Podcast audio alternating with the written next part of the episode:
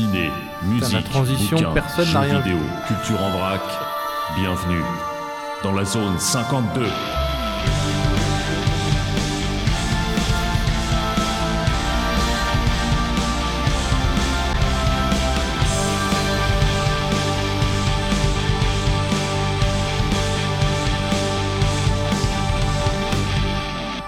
Joyeux anniversaire, joyeux anniversaire, joyeux anniversaire. Shelmy, pardon. Zone 52. 52. Joyeux anniversaire. Eh, 7 ans, les gars. 7 ans euh, de zone 52. Là, aujourd'hui, ça fait 7 ans euh, qu'on gère euh, cette émission là. Et ouais, et Ouais. le temps a été sans pitié avec vous, les gars. Bah, c'est- ouais, tu veux dire qu'il nous a bonifié avec l'âge, un peu comme la bonne bière. Non, la bonne bière, c'est pas vrai d'ailleurs. Non, comme le bon vin. Mais si tu remarques bien, le bon vin, quand il se bonifie, l'étiquette s'abîme. Ouais, c'est ça. On a ouais. des problèmes d'étiquette. Ouais.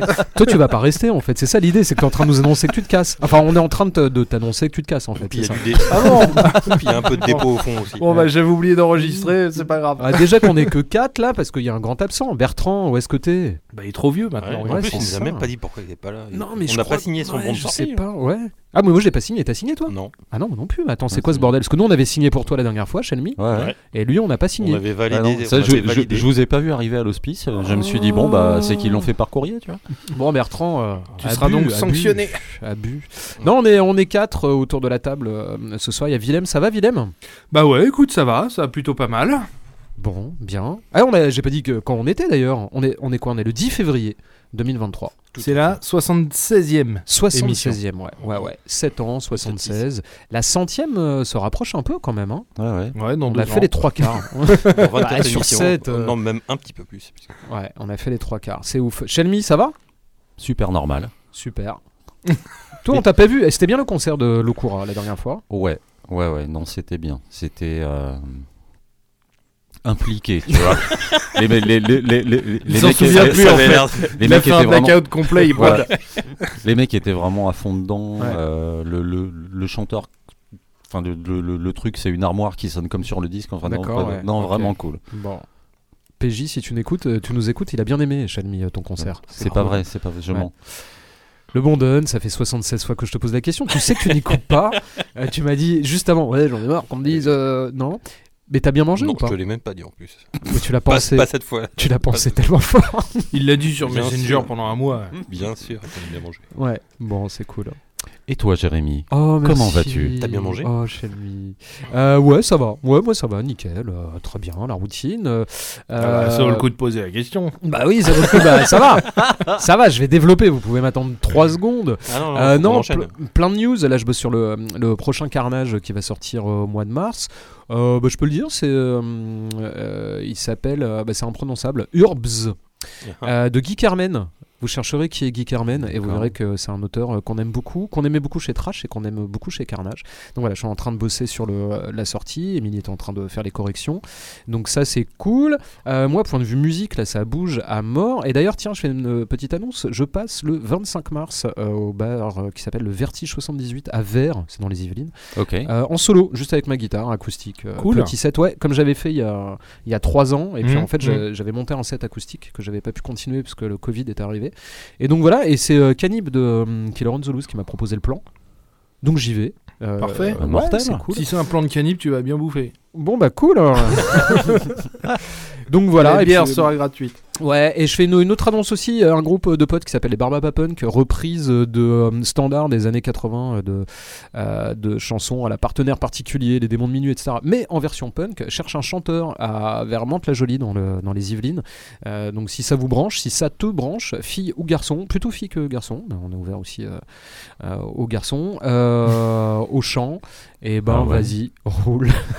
Espèce de, de Mm. créature salace. Shelmy, Oui. tu as vraiment les idées mal placées.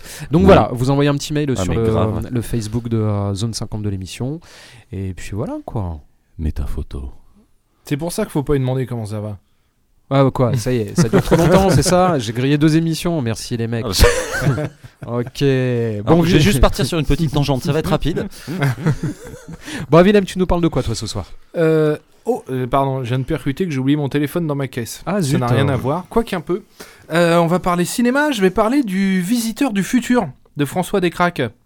Le Mortel. film euh, qui Euh. est à la base une web série, euh, enfin qui était sur YouTube et qui a été portée en long métrage et qui finalement est intéressante, je trouve. D'accord, tu vas, tu, vas, tu vas pas nous raconter des cracks, euh, j'espère, ce soir. On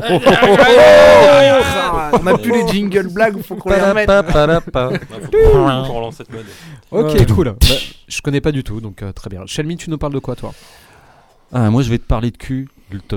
Pour changer. Voilà, je fais de cul et de culte et de tentacules. Parce que D'accord. si je te parle pas de tentacules, euh, Comment comment, veux-tu, veux-tu comment comment veux-tu veux-tu que je te parle de euh, Lost culte. from Beyond dans la. Game Zone Ok, ça, c'est cool. une intro bossée, tu vois. Ouais, ouais, non, c'est ouais, c'est ça. Ah, Ouais. beau, Bah, attends, ça va, on n'est pas des amateurs.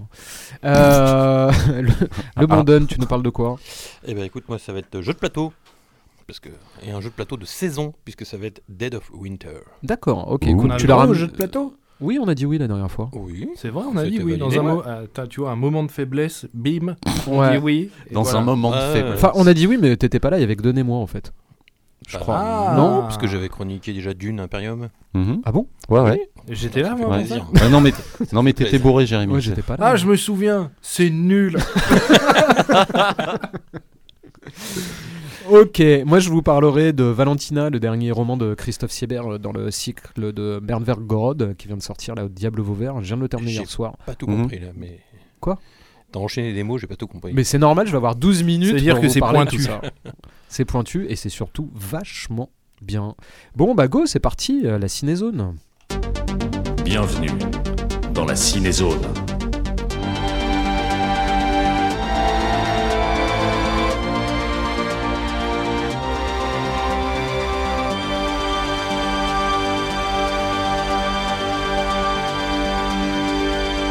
Bam, bam, bam. Oh, j'ai réussi pour la première fois, je suis hyper content. Bon, techniquement, c'est un peu la panique parce que les trois quarts des programmes qui nous servent habituellement à, tu vois, euh, diffuser, Ouais. agencer les sons, machin, tout est complètement en rade. Donc Ah. là, je fais avec le seul truc qui marche encore, qui est le lecteur Windows Media.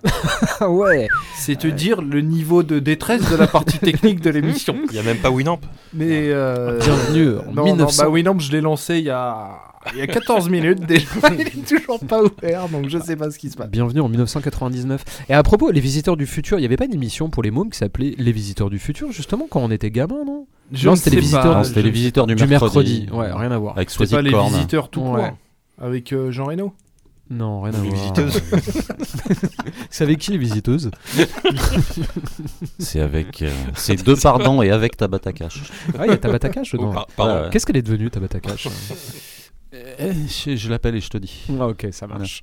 Allez, Willem, à toi. Allez, on va parler du Visiteur du futur, un long métrage de François Descraques qui est sorti, euh, que je ne vous dise pas de bêtises, je sais plus s'il est sorti en 2022 ou en 2023, il est sorti fin 2022 dans nos cinémas Ah. hexagonaux. Tout nouveau, quoi. Ouais, tout nouveau.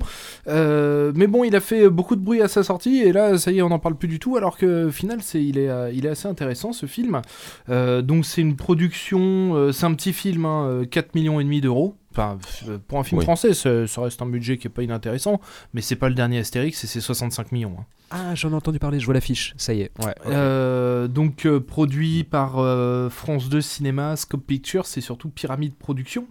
Euh, donc long métrage avec bien évidemment une équipe qui voyage dans le temps, qui vient du futur, notre futur, qui explore le passé, donc notre présent, euh, dans l'idée de modifier le, changer les- le présent pour modifier ainsi le cours du futur, qui va pas être très très glorieux puisque ça va plutôt être euh, du post-apo. Euh, je pense, tu vois, si le ciel était gris dans Mad Max 2, bah voilà, tu y es. C'est à peu près ça le futur qui nous attend dans ce, dans Super. ce film. Et dans la réalité. Donc, euh, ce qui est intéressant avec ce film, euh, c'est que bah, il est issu en fait d'un- d'une web série qui était à l'époque euh, qui date de qui date un peu, qui date de 2009, qui s'est lancée en 2009 sur Dailymotion. Là, t'es en 2009 quand tu parles de Dailymotion. Ouais. Ils avaient un site MySpace ou pas? Je sais pas. Euh, quoi qu'il en soit, ça, ça a démarré voilà, une web série française de science-fiction bourrée d'humour que je connaissais absolument pas. Moi, j'ai découvert d'où ça venait euh, quand le film est sorti en fait. D'accord. Euh, et donc, bah, du coup, euh, bah, ça a super bien fonctionné. Aujourd'hui, il cumule 40 millions de vues sur une web série avec 4 saisons, euh, une cinquantaine d'épisodes. Donc des saisons euh, assez, assez courtes. Et puis surtout, c'est euh, avant tout euh, bah, de la débrouille au niveau des moyens techniques et Ouais. puis, euh, puis financiers. Vraiment, ils se, ils se débrouillent comme ils peuvent. Ils font un peu des miracles, particulièrement en 2009, parce que la technologie, c'était pas celle d'aujourd'hui, particulièrement pour tout ce qui est euh, Effets spéciaux, euh, etc. effets spéciaux, même montage. hein. Ouais, Mm. maintenant, tu peux monter quand même avec des choses beaucoup plus simples qu'à l'époque.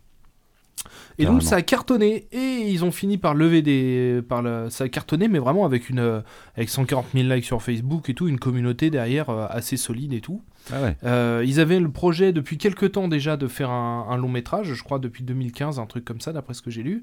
Euh, sauf que euh, pff, ils trouvaient strictement personne pour financer ce, ce, ce- ce projet à la con, vu pas vision de, de Ouais, ouais, bien producteur. hein. Mm. Jusqu'au moment où Camelot est sorti au cinéma et a cartonné.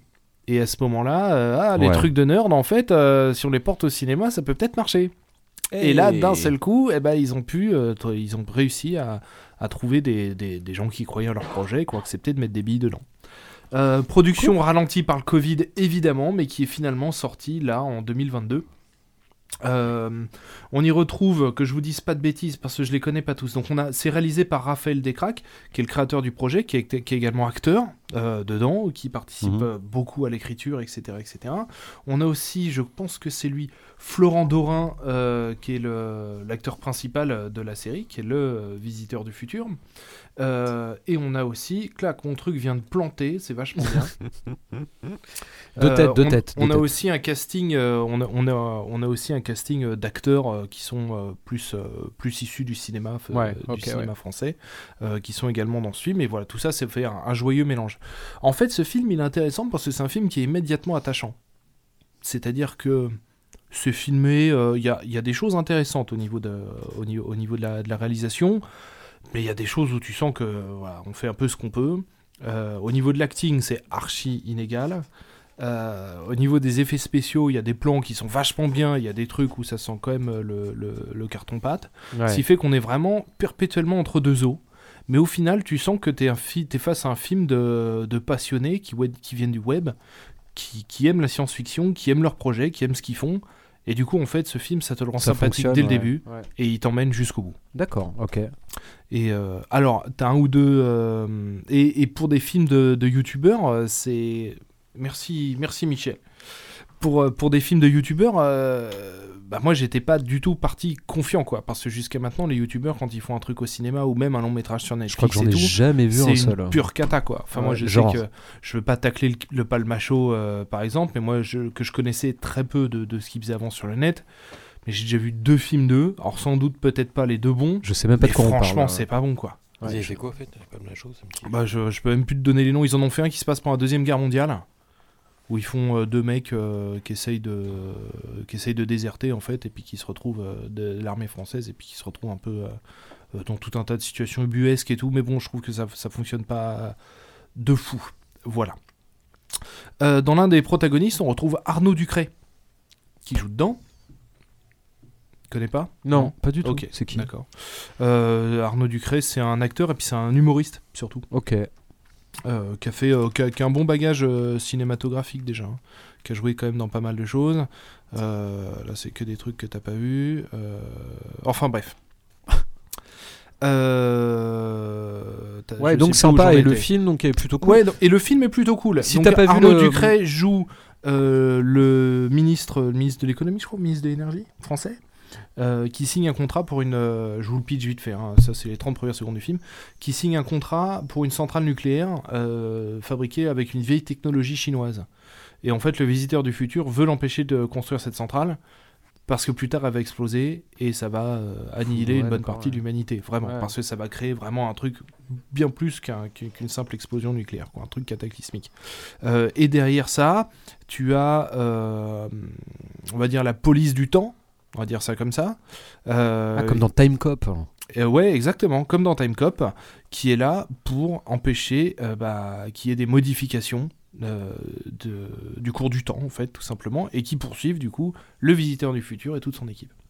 Et au milieu de tout ça, bah, y a déjà, je trouve qu'il y a une épaisseur qui est pas inintéressante. Il y a- une réflexion qui est, qui est pas inintéressante sur, sur la résistance au changement. C'est- vraiment au cœur du truc pour absolument tout le monde, euh, tous les personnages, hein.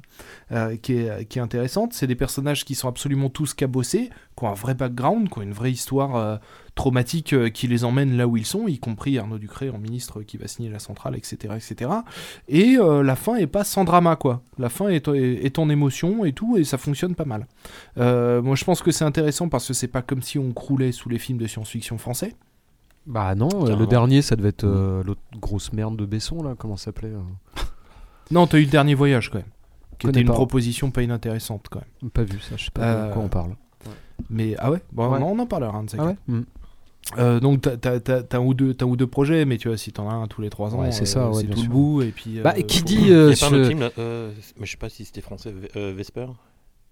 Je sais pas. Mais qui dit euh, science-fiction dit aussi budget conséquent. Alors déjà que dans l'horreur, hein, qui est un genre plutôt porteur, hein, on sait qu'il y a une communauté de gens qui vont voir des films d'horreur. Déjà produire un, un film, se faire produire un film d'horreur en France, c'est déjà difficile. Mais j'imagine que la science-fiction, c'est le genre improductible, si ça se dit, euh, en France.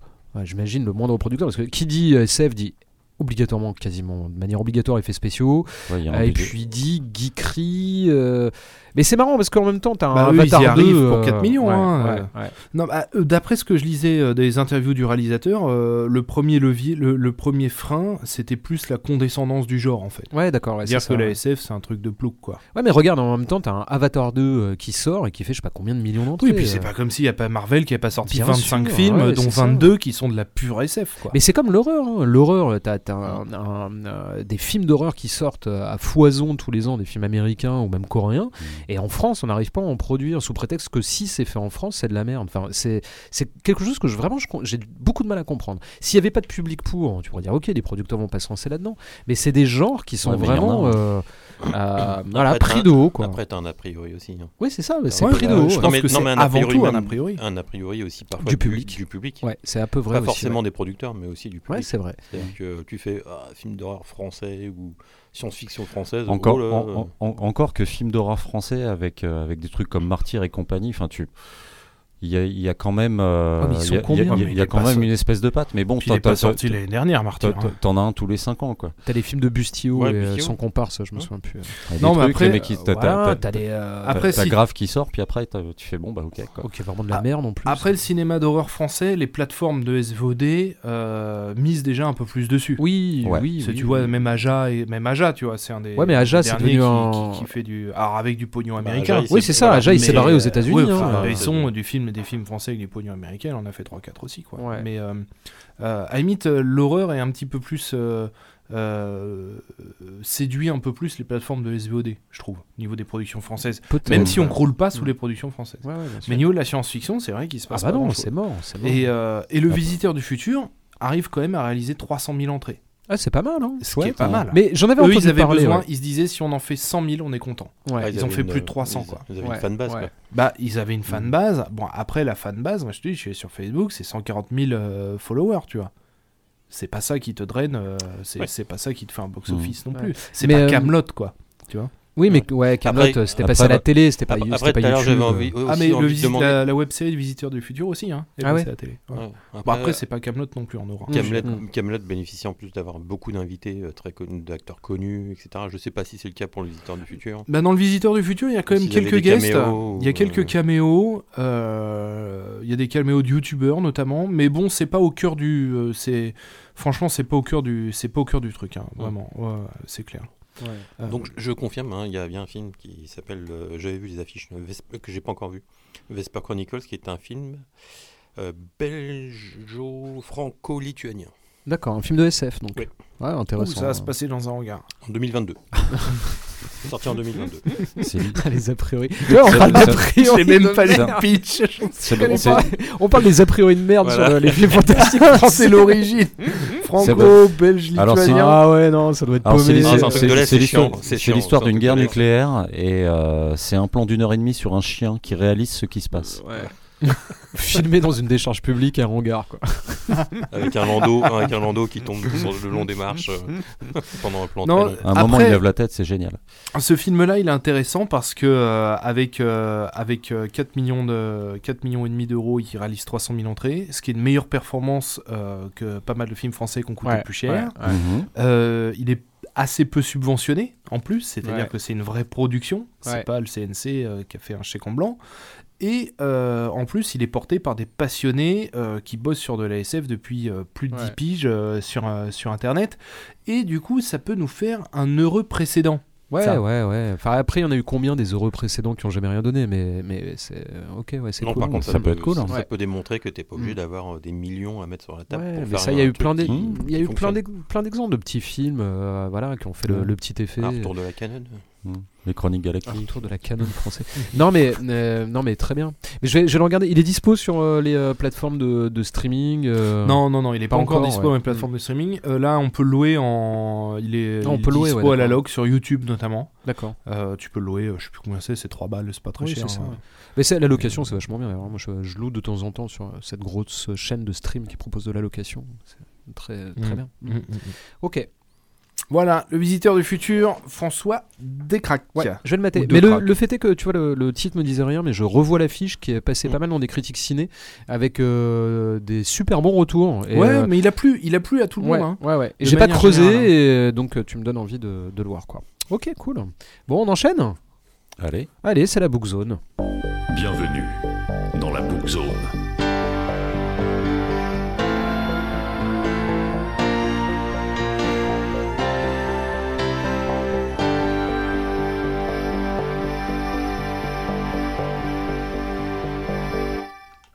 Et le lecteur Windows Media quand même. Bah, ça marche. Ouais, hein. c'est pas si mal. Hein. Ouais, ça Ouais, va. ouais. Écoute, Ça Ça c'est rappelle dans des le- souvenirs, ça rappelle des C'est propre. C'est dans les vieux pots qu'on fait les meilleures euh, confitures, paraît-il. Euh, moi, je vais vous parler de, du dernier roman de Christophe Siebert qui s'appelle euh, Valentina, que je viens de terminer hier soir, qui vient de sortir. Il est sorti, je crois, il y a deux, euh, trois semaines. Euh, bah, que j'ai adoré, mais un peu comme tout ce qu'écrit Christophe Siebert. Alors, comment j'ai découvert Siebert? Toi, ça va te parler, je pense, Michel. On parle de la collection Mhm. Trash Ouais, ouais. qui avait commencé en 2006, si je ne m'abuse. Oui, Peut-être un petit peu avant, ça. ouais, c'est ça, ouais, 2006-2007, euh, qui est une collection de romans assez courts, très gore, très cul. Il y a eu 20 tomes, euh, avec dedans des très très très bons romans. Bon, je vous cache pas que euh, cette collection Trash a été une grosse grosse influence pour la collection Carnage que je dirige, bien évidemment. Et dans cette collection, donc, qui a été très euh, peu avare en, en bons romans, il y a un roman moi qui m'a marqué énormément et qui reste un de mes romans d'horreur préférés de tous les temps. Euh, c'est Nuit Noire de Christophe Siebert, Mhm. voilà, que j'ai découvert donc à l'époque. Un bouquin, Nuit Noire, qui est, qui est retrouvable maintenant parce qu'il a été épuisé pendant extrêmement longtemps, euh, qui est une histoire écrite à la première personne euh, d'un serial killer et qui est montré dans le roman comme une bête, euh, un vrai monstre en fait, une, vraie bête qui a une once d'humanité finalement. C'est un roman d'une noirceur abyssale, tellement que quand je l'avais lu, je me sens que c'était sur un trajet Paris-Besançon. J'allais voir mon pote Sam euh, à Besançon. Pour Mhm. ne pas le nommer, et je l'avais lu dans le train, et en fait, ce roman, euh, du moment où je l'avais commencé, j'avais plus envie de, de le refermer. Ah. Un, parce qu'il me plaisait, deux, parce que j'avais pas envie d'y revenir, tellement c'était réellement euh, dérangeant et, euh, et très, Mm. ça m'avait secoué. Ouais. Quoi. Tu l'avais la main après Euh, ouais, tu te sens un peu Il a- sale. Il a, mais pris une, euh, il a pris une douche pendant une ouais. demi-heure. mais c'est un roman en fait qui, En est- pleurant. qui, qui marque. euh, c'est un Non, roman non, qui m'avait. euh, il, est, il, il- il est vraiment hardcore celui-là. Ouais, hardcore, mais en même temps euh, avec une écriture qui était Oui, ouais, efficacité redoutable et surtout euh, euh, qui, qui, qui parle de la monstruosité humaine, comme on en a rarement parlé finalement. C'est un roman extrêmement. Enfin, moi qui m'a énormément marqué et pour des Mhm. raisons littéraires, hein, pas seulement parce que j'ai trouvé ça dégueulasse, que des romans dégueulasses, j'en ai lu plein, mais celui-ci était extrêmement bien écrit avec une. voilà, un personnage dépeint d'une manière tellement réaliste. Enfin voilà. Et donc moi je- je- j'étais rentré en contact avec Christophe Siebert. À l'époque, il avait écrit dans même dans non, on l'avait interviewé dans Zone 52, euh, le fanzine, Mhm. dans le deuxième numéro. Et donc je suis ce qu'il fait depuis très longtemps. Il a sorti un excellent roman c'est aussi que je conseille, c'est La Place du Mort. euh, qui est difficilement trouvable parce qu'il a eu quelques éditeurs. Bon, à chaque fois, ces romans, je- j'en suis fou, euh, je les dévore. C'est un mec qui est directeur de collection chez euh, Mediasan, qui est des, des un Mhm. éditeur de romans porno, de romans de qualité. Lui a écrit beaucoup de porno aussi, euh, par euh, goût et aussi euh, parce que c'est un mec qui vit de sa plume, hein, qui est, qui est Mhm. vraiment auteur professionnel, quoi. hein.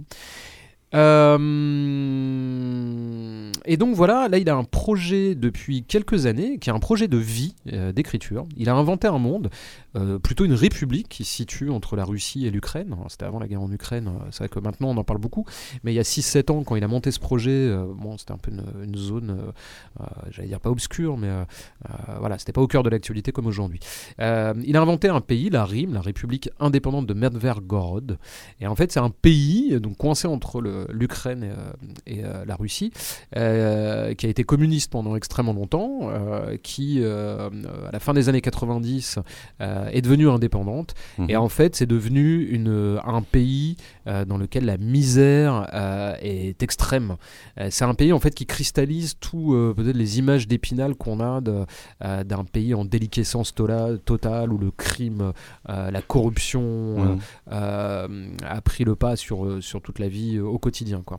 Donc en fait, il a bossé pendant extrêmement longtemps sur déjà la conception de ce pays, euh, des événements chronologiques euh, Ouais. euh, qui, qui l'ont bâti, euh, sur son, son, son architecture, sa géographie, sa politique, sa démographie. Le mec, je me souviens qu'il il postait des photos il y a quelques années sur Facebook où euh, dans, euh, dans son bureau, il y avait des, euh, des photos partout, des dessins, une grande carte de Merdvergorod. Il a vraiment inventé le pays Mhm. et notamment euh, la ville principale. Enfin, Merdvergorod est le, le- vraiment c'est une sorte de grosse ville tentaculaire avec un petit peu de campagne autour.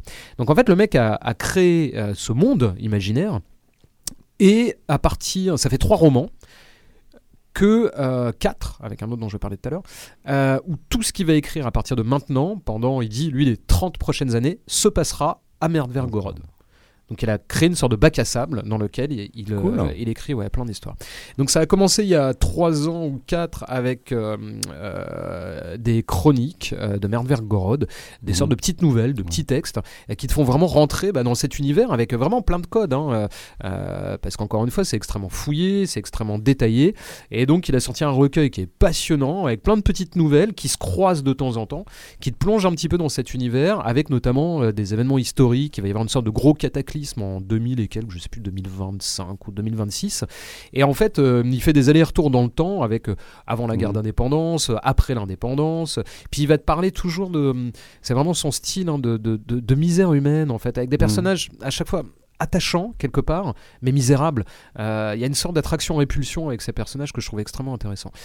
Et euh, donc voilà, il a sorti un deuxième roman qui s'appelle Féminicide, à côté duquel je suis passé. Il est sorti l'année dernière, là je vais me le procurer, je vais le lire. Parce qu'il y a un événement, un féminicide euh, d'une échelle colossale qui se passe dans Merdvergorod. Alors il en parle dans ses romans, il y a vraiment des retours. T'es pas obligé à chaque fois de- de- d'avoir lu les précédents pour comprendre, Mhm. mais tu as des petits éléments dans ces romans qui te ramènent à d'autres éléments dont il peut y avoir un roman. Par exemple, le féminicide, c'est 3000 femmes qui ont été tuées pour des raisons obscures, et il y a un roman qui en parle. Donc euh, si tu es intéressé, ou ça, ça, ça- ça titille euh, quand tu vois apparaître ce gros féminicide, qui est un événement extrêmement important dans la République de Merdvergorod, il y a un roman qui lui est consacré. Et en fait, ce qu'il veut faire, si j'ai bien compris, et s'il nous écoute, euh, il peut certainement me, me dire si je dis des conneries ou pas, mais c'est dans tous les romans qu'il va écrire, bah, tous les petits fils ou toutes les pierres qu'il est en train de semer, ça va former une sorte de tout avec euh, cette République imaginaire. Donc Hmm. son dernier roman s'appelle Valentina. Et, euh, bah, je l'ai lu en deux jours. Euh, J'ai trouvé ça absolument splendide. Euh, c'est marrant parce qu'en fait, il y a vraiment des, styles. Il aborde des styles différents tout en restant dans cet univers. Là, c'est une sorte de roman adolescent en fait, avec cinq ou six personnages complètement paumés, des ados de 15 ans qui se droguent, qui picolent.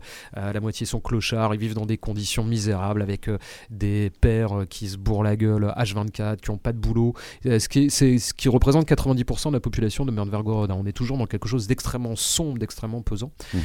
Et donc euh, voilà, ces cinq gamins qui finissent par être attachants dans leur déchéance en fait, parce que euh, bah, au fond ça reste des enfants un peu paumés euh, qui aspirent à une vie meilleure que la merde dans laquelle ils vivent quoi, et qui ont un regard sur la société qui est vachement intéressant, assez fin. Le, le personnage principal Clara a une vision en fait qui est touchante de la réalité qui l'entoure. Elle est très lucide malgré le fait qu'elle se calme à mort, qu'elle picole, qu'elle fasse un peu n'importe quoi. Et en fait, il va y avoir un, événement, un assassinat d'un travesti euh, qui habite à côté de chez eux, dans euh, leur quartier complètement déglingué. Et en fait, ils vont pénétrer dans la, maison de ce travesti qui s'est fait égorger, lacérer euh, par un tueur mystérieux. Et ils vont être touchés par euh, tout ce qu'ils vont y trouver. Euh, C'est-à-dire, ils y trouvent une sorte de, de maison de, de, où le mec invite euh, tous les, les autres mecs qui vont venir le, le- le baiser. Quoi. Euh, mais ça va finalement toucher quelque so- chose chez eux et ils vont se mettre en tête d'offrir des funérailles à ce personnage qui croisait Mhm. juste de temps en temps en se foutant un peu de sa gueule quoi. Et donc euh, on est dans une sorte de chronique adolescente, on est dans une sorte de roman policier mais vraiment vite fait parce que on s'en fout un peu de savoir c'est c'est pas qu'on pas s'en fout de savoir qui a tué C'est euh, pas et- le projet. Quoi. Ouais, c'est pas le projet, c'est pas une enquête en fait. hein. C'est vraiment une sorte de chronique sociale d'un pays imaginaire, mais en même temps qui résonne évidemment avec le, le monde dans Mhm. lequel on vit. Quoi. Euh, et en même temps, et moi c'est ce que je trouve euh, absolument fabuleux euh, chez lui depuis quelque temps, et c'était même le cas dans Nuit Noire, c'est que dans toute la noirceur euh, dont il peut faire preuve au niveau de son écriture, et ben ça reste toujours quelque part, moi je trouve poétique. Je trouve qu'il y a énormément de beauté dans ce qu'il écrit. Il, a, à chaque fois un rapport avec ses personnages qui est extrêmement, euh, euh, comment dire, proche, touchant. Il aime ses personnages euh, et, il le fait savoir. Et c'est ça qui nous fait finalement aimer des personnages qui ont tout pour être détestables. Dire, les cinq gamins, c'est les cinq petits cons qui vont dévaliser des touristes, qui vont dans des bordels pour dévaliser les mecs qui vont coucher avec, avec les putes, qui vont aller dealer euh, de, de la drogue. Enfin, y a, mais, mais en même temps. euh, bah, ces personnages, on finit par les comprendre, on finit euh, par, euh, par nous aussi les aimer, on a envie que finalement ça se passe un peu mieux pour eux. Quoi. Donc euh, voilà, c'est un roman que j'ai trouvé encore une fois extrêmement touchant. Moi j'adore son écriture aussi, c'est un mec qui a énormément bossé l'écriture. D'ailleurs, si l'auteur vous intéresse, je vous conseille. Alors c'est sorti au Diable Vauvert, hein, euh, euh, c'est son troisième bouquin là-bas. Et il a sorti un petit texte dont j'ai plus le nom, mais je vais le retrouver juste dans les premières pages, qui est extrêmement intéressant. Je crois qu'il est gratuit, que vous pouvez le demander sur le site du Diable Vauvert, si je dis pas de conneries. Ça s'appelle Fabrication d'un écrivain. Ça date d'il y a 3-4 ans, 2019, là c'est marqué dans le, dans le bouquin. Et en fait, il a fait une sorte de petit fascicule, de petit manifeste où il explique la manière dont il arrivé à être écrivain. Donc c'est un mec, euh, euh, Sieber, qui a été au RSA pendant longtemps, euh, qui, a, qui a jamais fait d'autre travail que d'écrire. C'est un mec qui a Mhm. consacré sa, sa vie à son écriture. Là, il a mon âge, je crois, il a 47 ans ou 48 ans. Euh, et, et ça paye. Parce que, bah voilà, un mec qui, qui a une maîtrise de la phrase, du style euh, qui est assez incroyable. Chaque mot euh, fait sens, chaque phrase fait sens, la ponctuation fait sens, le découpage de sa narration fait sens. Et euh, il y a une. alors, à une heure où on lit un peu pas tout et n'importe quoi, c'est dégueulasse de dire ça, mais c'est vrai qu'on a beaucoup d'auteurs qui ont quelques romans, mais qui font des choses à côté. Voilà un mec qui, qui- qui va au bout du, du concept d'écriture et c'est extrêmement agréable à Mm. lire un auteur de cette trempe euh, qui n'est pas un auteur qui a pignon sur rue et qui vend des millions de, euh, de livres et qui a tout le loisir d'être écrivain. C'est un mec qui a bouffé de la, enra- de la vache enragée et ça se sent aussi dans son écriture. Il y a une sorte d'énergie, de... hum, comment dire, de, de révolte. euh, C'est un écrivain punk hein, pour moi, vraiment. hein. Euh, Il y a quelque chose de profondément viscéral dans son écriture que moi j'aime, euh, j'aime énormément. Quoi. Donc voilà, et puis bah, petit spoil, je suis hyper content parce que euh, eh ben, il sort un carnage en juin. Voilà, on a voilà, Cool. une exclu, ouais, ouais, Yes. ouais, je suis hyper content. Et donc, qui se passera dans euh, l'univers ah, je, je- Alors, je fais pas du tout la chronique. euh, J'aurais même pas dû le dire. C'est absolument pas de l'autopromo. Je tiens vraiment à le, à le souligner. C'est parce que moi, j'adore cet auteur que je lui ai proposé d'écrire un carnage et il a eu euh, l'extrême gentillesse d'accepter. Mais c'est absolument pas pour dire que achetez-le parce qu'il y a un bouquin qui sort chez moi. C'est vraiment pas du tout le projet. Je, je vous le jure, je vous le promets quoi. Toujours est-il voilà que son roman, en tout cas, ce sera encore une fois situé dans l'univers de Merdvergorod, comme tout ce qu'il écrit, euh, Mm. tout ce qu'il va écrire à partir de. Enfin, déjà, ça dure déjà depuis euh, 4-5 ans, hein, mais euh, comme tous ces projets littéraires. Donc voilà, moi je vous conseille, si vous ne connaissez pas, euh, de vous pencher sur cet écrivain. Vous pouvez prendre n'importe quel bouquin qui est sorti au Diable Vauvert. Si vous cherchez Nuit Noire, donc qui est pour moi un des, des sommets hein, de la littérature noire, pas gore, j'ai pas envie de dire gore parce qu'on n'est pas dans le, dans le splatter gore qui éclabousse et qui est drôle. hein. On est vraiment dans le roman noir de chez Noir.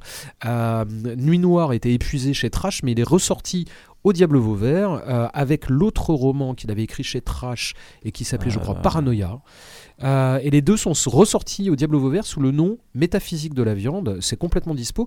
Et Métaphysique de la viande, donc Nuit Noire et Paranoia, euh, donc qui, qui sont deux anciens romans sortis chez Trash et qui ont été réédités par le Diable Vauvert, ont gagné le prix SAD en 2019. Et pareil, je trouve ça Ah vraiment ouais, balèze. C'est pas rien ça. Ouais, de ouais rien. hein. pour euh, des romans qui étaient en plus, euh, tu vois, qui ont été tirés à quelques centaines d'exemplaires comme euh, ma collection, hein, qui sont des vraiment presque des bouquins vendus sans le manteau- sous le manteau. Bah, je trouve que c'est une belle reconnaissance euh, pour un auteur bah, qui le mérite euh, tout simplement. Ouais. Donc voilà, Mhm. Valentina c'est son dernier, euh, et sinon Féminicide et le premier c'était, euh, je vais vous redire le titre parce que tout à l'heure il m'est sorti de la tête, mais c'était euh, Image de la fin du monde, voilà, chronique de Merdvergorod qui était sorti en 2020. Mhm. Ça fait quasiment un bouquin tous les ans, bravo quoi. Voilà. Ok. Mortel Allez, on repart en musique avec euh, les glameux norvégiens de Wigwam et Do You Wanna Taste It? Euh, Spécial dédicace à Dunn parce que c'est le générique de la série Peacemaker. Oh là là, ça a frité.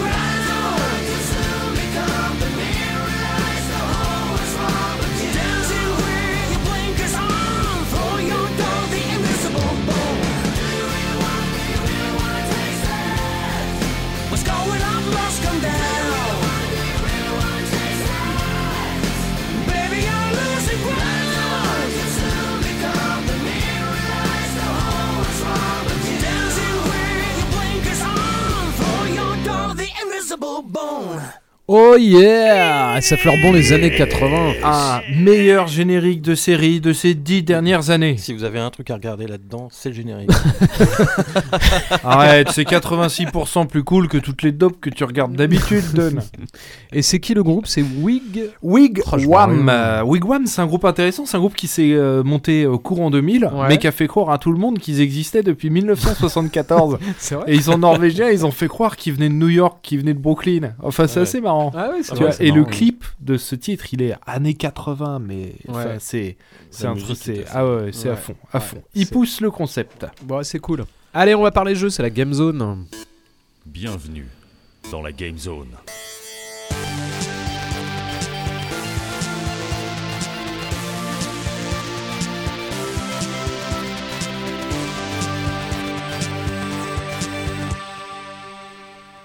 Et donc, on a le droit de faire des jeux de plateau. T'avais vraiment chroniqué d'une Oui, tout à fait. On n'y a même pas joué pendant les vacances. Mais on devait faire une partie. Ouais, ouais, tu ouais, crois vraiment un- qu'un un mensonge gros- comme ça, ça va passer? Un Vraiment. gros, gros. ouais. je demande, je demande un fact Non, mais il faudrait, qu'on, auditeurs. il faudrait qu'on se fasse un- une, des soirées jeux de plateau, ce serait cool. Ouais. Ça fait des années qu'on le dit, ça fait 7 Ah ouais. ans. Ah ouais. Puis on va Ouais. pas se faire chier en plus, ça va être vachement bien.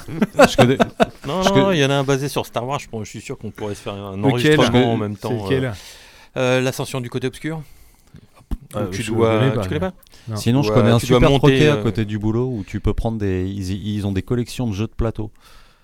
Ah, c'est Tu peux mal, jouer ça. en buvant ta bière. Comme ça, si tu t'ennuies, tu picoles. Voilà. Non, mais alors, juste avant qu'on démarre sur les jeux Oui. de plateau, moi, je, Oui. vraiment, s'il y a bien un truc qui me gonfle dans la vie, c'est les jeux de plateau. Ouais, Ah je- bon? Ouais non, je, je- vraiment, je suis pas fan. Mais, ouais non, non, mais j'arrive Ah. au mai, tu vas voir. Ah. Euh, vraiment, c'est un truc, ça m'a jamais branché, ça me saoule, euh, j'ai pas le temps. Ça, ça en fait, c'est le genre de truc qui m'agace assez vite. Non, mais Il arrive vrai. le mai, ouais. hein. Tu vois, ouais, non, c'est le genre de truc qui. c'est le genre de Mais- truc qui, qui m'agace. Mais, Mais- euh, c'est vrai que quand on est parti en vacances ensemble, là, il y a un an et demi, euh, qu'on allait se balader dans la montagne là, avec nos familles, enfin, pas raconter nos vies, tout le monde Qu'on s'en s'est perdu, qu'on est resté 4 jours dans la montagne, on était bien content d'avoir un jeu de plateau. Ouais, presque, presque. Mais on va pas raconter nos vies. D'avoir quelques notions de survie. Mais, on a fait une bonne balade de 12 heures, donc tout le monde, tout le monde se souvient. Peu importe. Euh, il n'empêche que euh, du, du moment où j'avais lâché le Monopoly et le Cluedo, euh, Mon Dieu, le Monopoly. voilà. En fait, euh, Don m'a fait découvrir des jeux de, de plateau absolument monstrueusement géniaux. Et euh, en fait, j'ai réalisé à quel point c'est une, un, un- pas un art, mais du moins un, divertissement qui a énormément évolué depuis les dernières années avec des mécaniques de jeu, euh, mais vraiment, mais ultra bien pensées et surtout une, des complexités de jeu hyper jouissives que tu peux apprendre en, en- en 15 minutes quoi. Et en fait, euh, vraiment, je, le- les mecs qui bossent dans les jeux de plateau, je les trouve vraiment balèzes parce qu'ils arrivent à te, te- te- t'expliquer des règles de manière complètement, euh, enfin des règles très complexes d'une manière extrêmement simple et créer des interactions euh, juste avec des, des cartes quoi, qui Mhm. sont hyper intéressantes. Là, moi, je suis fan de, mais tu sais bien du jeu auquel on a joué tous les deux là. Seven Wonders Duel. Seven Wonders Duel, putain, c'est génial quoi.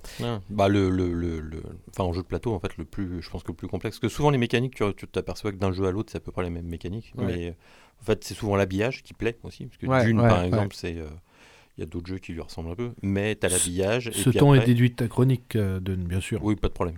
et, euh, et le reste, après aussi, c'est beaucoup de- d'histoires de, réglage de mé- des Ouais, mécaniques ouais, euh, que, ouais. Ça, que ça tourne bien. Quoi. Ouais, ouais. Mais ouais. c'est euh, c'est assez passionnant. Ah non, ouais, c'est vraiment. c'est vrai que bon, le cool. Monopoly, moi je sais que j'y avais rejoué, euh, c'est- une catastrophe. Ouais, non, mais voilà, c'est ça. C'est Enfant, ça allait, mais là, Ouais. maintenant, c'est même plus la peine. Merci, Don. Allez, voilà. Allez, on peut rentrer chez nous. Allez, dodo. Shenmi, qu'est-ce que tu veux nous présenter? Donc, Allez, Dead of Winter. Winter. Yes, c'est un jeu qui était sorti, qui est sorti en 2014, donc euh, qui a 9 ans. Euh, c'est un jeu qui me faisait, euh, c'est édité par euh, Philosophia et les créateurs c'est Jonathan Gilmour et Isaac Vega. Alors attention, vous êtes prêts? Vas-y. C'est un jeu qui est classé, qui est défini comme un jeu de survie psychologique méta-coopérative. Ok, ouais, c'est cool. Moi, On j'aime se fait bien déjà ça. chier. quoi. Ok, Il y a vous, que le- vous il avez deux, vous avez deux déjà heures. chier. Le- Il y a que le, mé- le- c'est-à-dire méta, ouais, vas-y. ouais. Alors en fait, euh, bon, c'est de, de 2 à 5 joueurs, faut compter une heure et demie, deux heures et demie par partie. Ouais, ok. Euh, moi, c'est un jeu que je surveille depuis En très bière, longtemps. ça fait combien? Après, ça dépend Bah, chacun. 45. Ça dépend de chacun. Donc, c'est un jeu que je surveille depuis très longtemps parce que euh, j'en avais beaucoup entendu parler euh, dans des cercles de, de joueurs qui, qui l'aiment beaucoup. Ouais, c'est un ouais. jeu qui a une très bonne réputation. Euh, sauf qu'à l'époque, la, la boîte me paraissait un peu chère. parce que c'était quand même, je crois, neuf, c'était dans les 60 euros. Ouais. Mais il se trouve que j'ai trouvé quelqu'un qui le vendait d'occasion, pas très loin de chez moi, donc Ouais. j'ai sauté sur l'occasion. Donc c'est, bah, on a une boîte qui est très bien remplie avec plein de, avec des plateaux, avec des petits plateaux, des figurines cartonnées, des cartes, euh, des dés. Il y a un côté Euh, geek hein, sur les jeux de plateau. T'aimes bien quand il y a les, euh, les petites cartes, les Ah, trucs. ouais, Ah, Il y a un ouais, côté Donne sans vouloir hein. balancer, Et- et- mais et il, met, plus- il met les petites et- pochettes en plastique pour pas abîmer les Ah cartes. bah ouais, euh, non mais c'est, le minimum. Et tu t'aperçois que la plupart du temps, quand tu rachètes un jeu d'occasion, généralement les mecs l'ont Ouais. très bien traité. Ouais, c'est nickel, ouais. Bon, Ouais, en ouais. même temps, quand tu payes, des- parce que là 60 euros, c'est, il y a des boîtes qui coûtent 120, Ouais, 150 ouais, euros. ouais, t'as pas envie hein. de défoncer les cartes, quoi. Voilà, ça, fait un peu mal d'abîmer une carte. Donc, bon. Euh, donc, nous sommes dans un univers, euh, dans un univers euh, de d'histoire de contamination avec des zombies euh, en plein hiver perpétuel. Ouais. C'est-à-dire c'est plus- ici dans 3-4 ans. Voilà. C'est Chaque- quand même présenté plus simplement là d'un coup. Voilà. Euh, chaque joueur incarne un groupe de survivants qui partagent une colonie avec trop- trois joueurs en... avec un, un objectif commun qui va être tiré au départ. Alors, comme ça, il y a des jeux, il y a des personnes qui vont peut-être dire ouais alors c'est pas dingue ton truc parce que bon des trucs de zombies c'est bon toi. C'est clair, ouais. les films les séries euh, les BD les livres etc c'est un peu euh, c'est un peu Et les jeux, c'est de la merde Voire ringard. voir ça peut être considéré comme, gars pourtant pourtant Mais- euh, Mais- En fait, Dead of Winter, voilà, Dead of Winter introduit quand même une composante assez importante. C'est qu'autant euh, ça a l'air d'être un jeu coopératif comme ça, puisqu'on a un objectif commun, Ouais.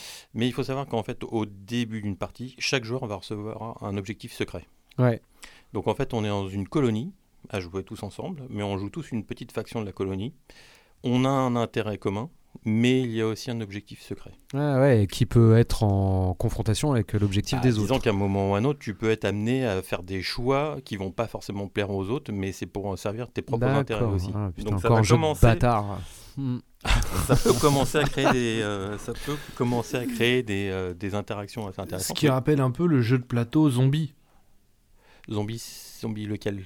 Parce que Euh, je sais pas. Pas zombicide le- Non, pas zombicide. Ouais. Je crois que c'est zombie tout court. Zombies, je crois que c'est. Ouais. Ou c'est pareil, en fait. Parce tu que- commences par coopérer et puis à la fin, euh, Ouais, c'est le premier alors, arrivé qui a gagné. Surtout qu'en plus, quand tu détermines ton objectif, sec- euh, ton objectif secret, tu introduis, donc tu as un paquet de cartes en fonction du nombre de joueurs, euh, et tu introduis toujours une carte qui est une carte traître. Si quelqu'un a la carte traître, lui, son objectif, ça va être de faire, de pourrir la, la- la situation Ouais, et que les joueurs n'atteignent pas l'objectif commun. d'accord. Donc tout en étant, en le faisant, euh, en le faisant Ouais, un discrètement. vrai jeu de bâtard, quoi. Voilà, effectivement. Et Donc, Denis une l'adore. fois- Ouais. une fois ce postulat posé, euh, on, donc on, on va avoir un climat de suspicion qui va vite se développer, parce qu'au bout d'un moment, parce qu'on ne sait pas, bien Ouais, évidemment, ouais, si- ouais, ouais, s'il ouais. y en a un, même, parce que généralement sur une partie à 4, tu as une chance sur 9 qu'il y ait un traître. D'accord, ok, ouais. Tu termines la partie, c'est pire que le Monopoly, tu sais. Ouais, ça tombe sans gueule. T'arrives pote, euh, tu t'embrouilles à la fin, quoi. Et, euh, et tout le monde, comme tout le monde va avoir en plus tendance à tirer la couverture à soi, au bout d'un moment, on va se demander si euh, le Non, mais ça, c'est tes potes, ça. Ouais. Donc, euh, la partie se termine quand le moral de la colonie tombe à zéro, Ouais, euh, sachant que le moral est touché à chaque fois que tu as un survivant qui est tué, ouais, euh, que des stocks de nourriture ne sont pas suffisants pour nourrir tout ouais, le monde. ouais. Euh, et que des situations de crise ne sont pas résolues. Ouais. Les situations de crise, en fait, c'est euh, au début de chaque tour, il y a une situation de crise à résoudre. Ouais, Par exemple, ça va être dans le tour, il faut accumuler tant de médicaments ouais, ou accumuler euh, tant d'armes ou Ouais, autre ouais. pour pouvoir débloquer la crise. Si tu ne résous pas la crise, généralement, tu as des effets négatifs, des blessures, une perte de morale. Euh, tu peux éventuellement dépasser ton objectif à ce moment, Ouais. tu gagnes du moral. Mais la plupart du temps, tu vas essayer, tu vas être un peu ric-rac. Donc, euh, c'est tout un, un jeu de gestion avec les autres joueurs, puisqu'en fait, c'est un objectif commun. Pour assurer euh, la survie du groupe, les survivants qui sont contrôlés par le joueur vont partir en expédition en fait, sur six emplacements extérieurs à la colonie. Ouais, Alors, tu as un commissariat, un supermarché, une école, bibliothèque, enfin, tu as six, six endroits euh, où tu vas pouvoir fouiller pour trouver du matériel et pour, à ramener à la, à la- à la colonie et pour, voir, euh, pour, pouvoir, euh, pour pouvoir assurer la subsistance de, de tout le monde. ouais. Et pour pouvoir se faire, en fait, tu vas avoir une série d'actions qui sont gratuites ou des dés qui vont te permettre de jouer certaines actions euh, plus spécifiques comme euh, se battre ou, autre. Donc euh, là-dessus, la sortie en plus, quand tu pars en extérieur, tu as toujours un risque d'avoir un une blessure et de te faire contaminer. Et là, c'est l'effet rigolo aussi, c'est que quand généralement tu es contaminé, au moment où tu arrives, tu es contaminé, le personnage meurt. Et s'il y avait d'autres joueurs à cet emplacement, Et Les bing, persos sont contaminés aussi. se retrouve, un personnage va se retrouver Ouais, contaminé, et à ce moment, c'est le choix, soit tu décides de sacrifier ton personnage pour arrêter la contamination, Ouais. ou tu tentes, tu as une très faible chance d'échapper à la contamination, mais si tu y échappes pas, tu la redonnes encore au jour suivant, jusqu'à ce qu'il n'y ait plus de joueurs. Et c'est-à-dire que si toi t'es contaminé ou euh, que tu meurs, tu sors de la partie en fait. Alors, normalement, le jeu de base, il te, euh, quand tu n'as plus de perso, Au départ, tu commences avec deux persos. Ouais, Euh, tu peux trouver des survivants dans les, justement dans ces emplacements extérieurs. d'accord, et ça te Euh, rajoute des personnages. euh, voilà. Et donc, au- autant de dés d'ailleurs, tu vas rajouter aussi une- Ouais, un ouais. nombre de dés. Ce qui va se passer, c'est que la règle de base, c'est que quand tu n'as plus de personnages, tu en retires un au hasard et tu continues à jouer. Mais tu peux te faire une option de jeu où tu dis bah, un, personnage a plus, un, un joueur n'a plus de perso, il est sorti du jeu. D'accord. Voilà. Ça se joue à combien minimum? Minimum, c'est deux. D'accord. Ah, tu peux jouer à deux, tu peux faire des Tu parties peux jouer à deux. Ça, à mon cool, avis, ouais. c'est pas très intéressant. Ouais. Comme ça, si le traite, c'est pas toi, Voilà. bah. Non, parce que Ah, tu peux ne très pas avoir bien, de traître. Tu peux ouais. très bien ne pas avoir tiré de traite. Oui, mais dans le doute. Ou tu peux, alors tu peux aussi décider en début de partie de supprimer la carte traître, ou tu peux même décider d'augmenter le nombre de cartes traîtres pour augmenter le- les risques. D'accord. Ouais, Voilà. C'est rigolo la carte euh, traître parce que du coup, euh, c'est ça qui est Ah drôle bah, dans les jeux de plateau aussi, c'est la qu'il y a une première dimension partie- humaine À la qui est première partie, c'était moi ouais. qui l'avais. Ouais. J'ai eu, j'ai eu, j'ai eu entre guillemets du bol. Euh, je l'ai joué, euh, pour dire rapidement, je l'ai- j'ai dû la jouer extrêmement moelleuse pendant toute la ouais. partie. Euh, j'ai j'ai réussi à faire, faire un truc, on, en parle, on va en parler juste après, euh, un peu pourri, à un autre joueur qui, sus- qui avait une suspicion d'un autre joueur. ouais, ouais. Moi, je jouais le, le mec Ouais, innocent. mais t'es un salopard quand, quand tu joues, toi. Et jusqu'au dernier Ouais, tour, ouais. et le dernier tour, je leur ai pourri le truc pour, et ils n'ont ouais. pas réussi à, à faire l'objectif. Moi, j'ai pas réussi à faire le mien non plus, Ouais, ouais. mais en tout cas, personne n'a gagné dans l'histoire. Donc ça va. Donc ça va. Fourbe le mec, quoi.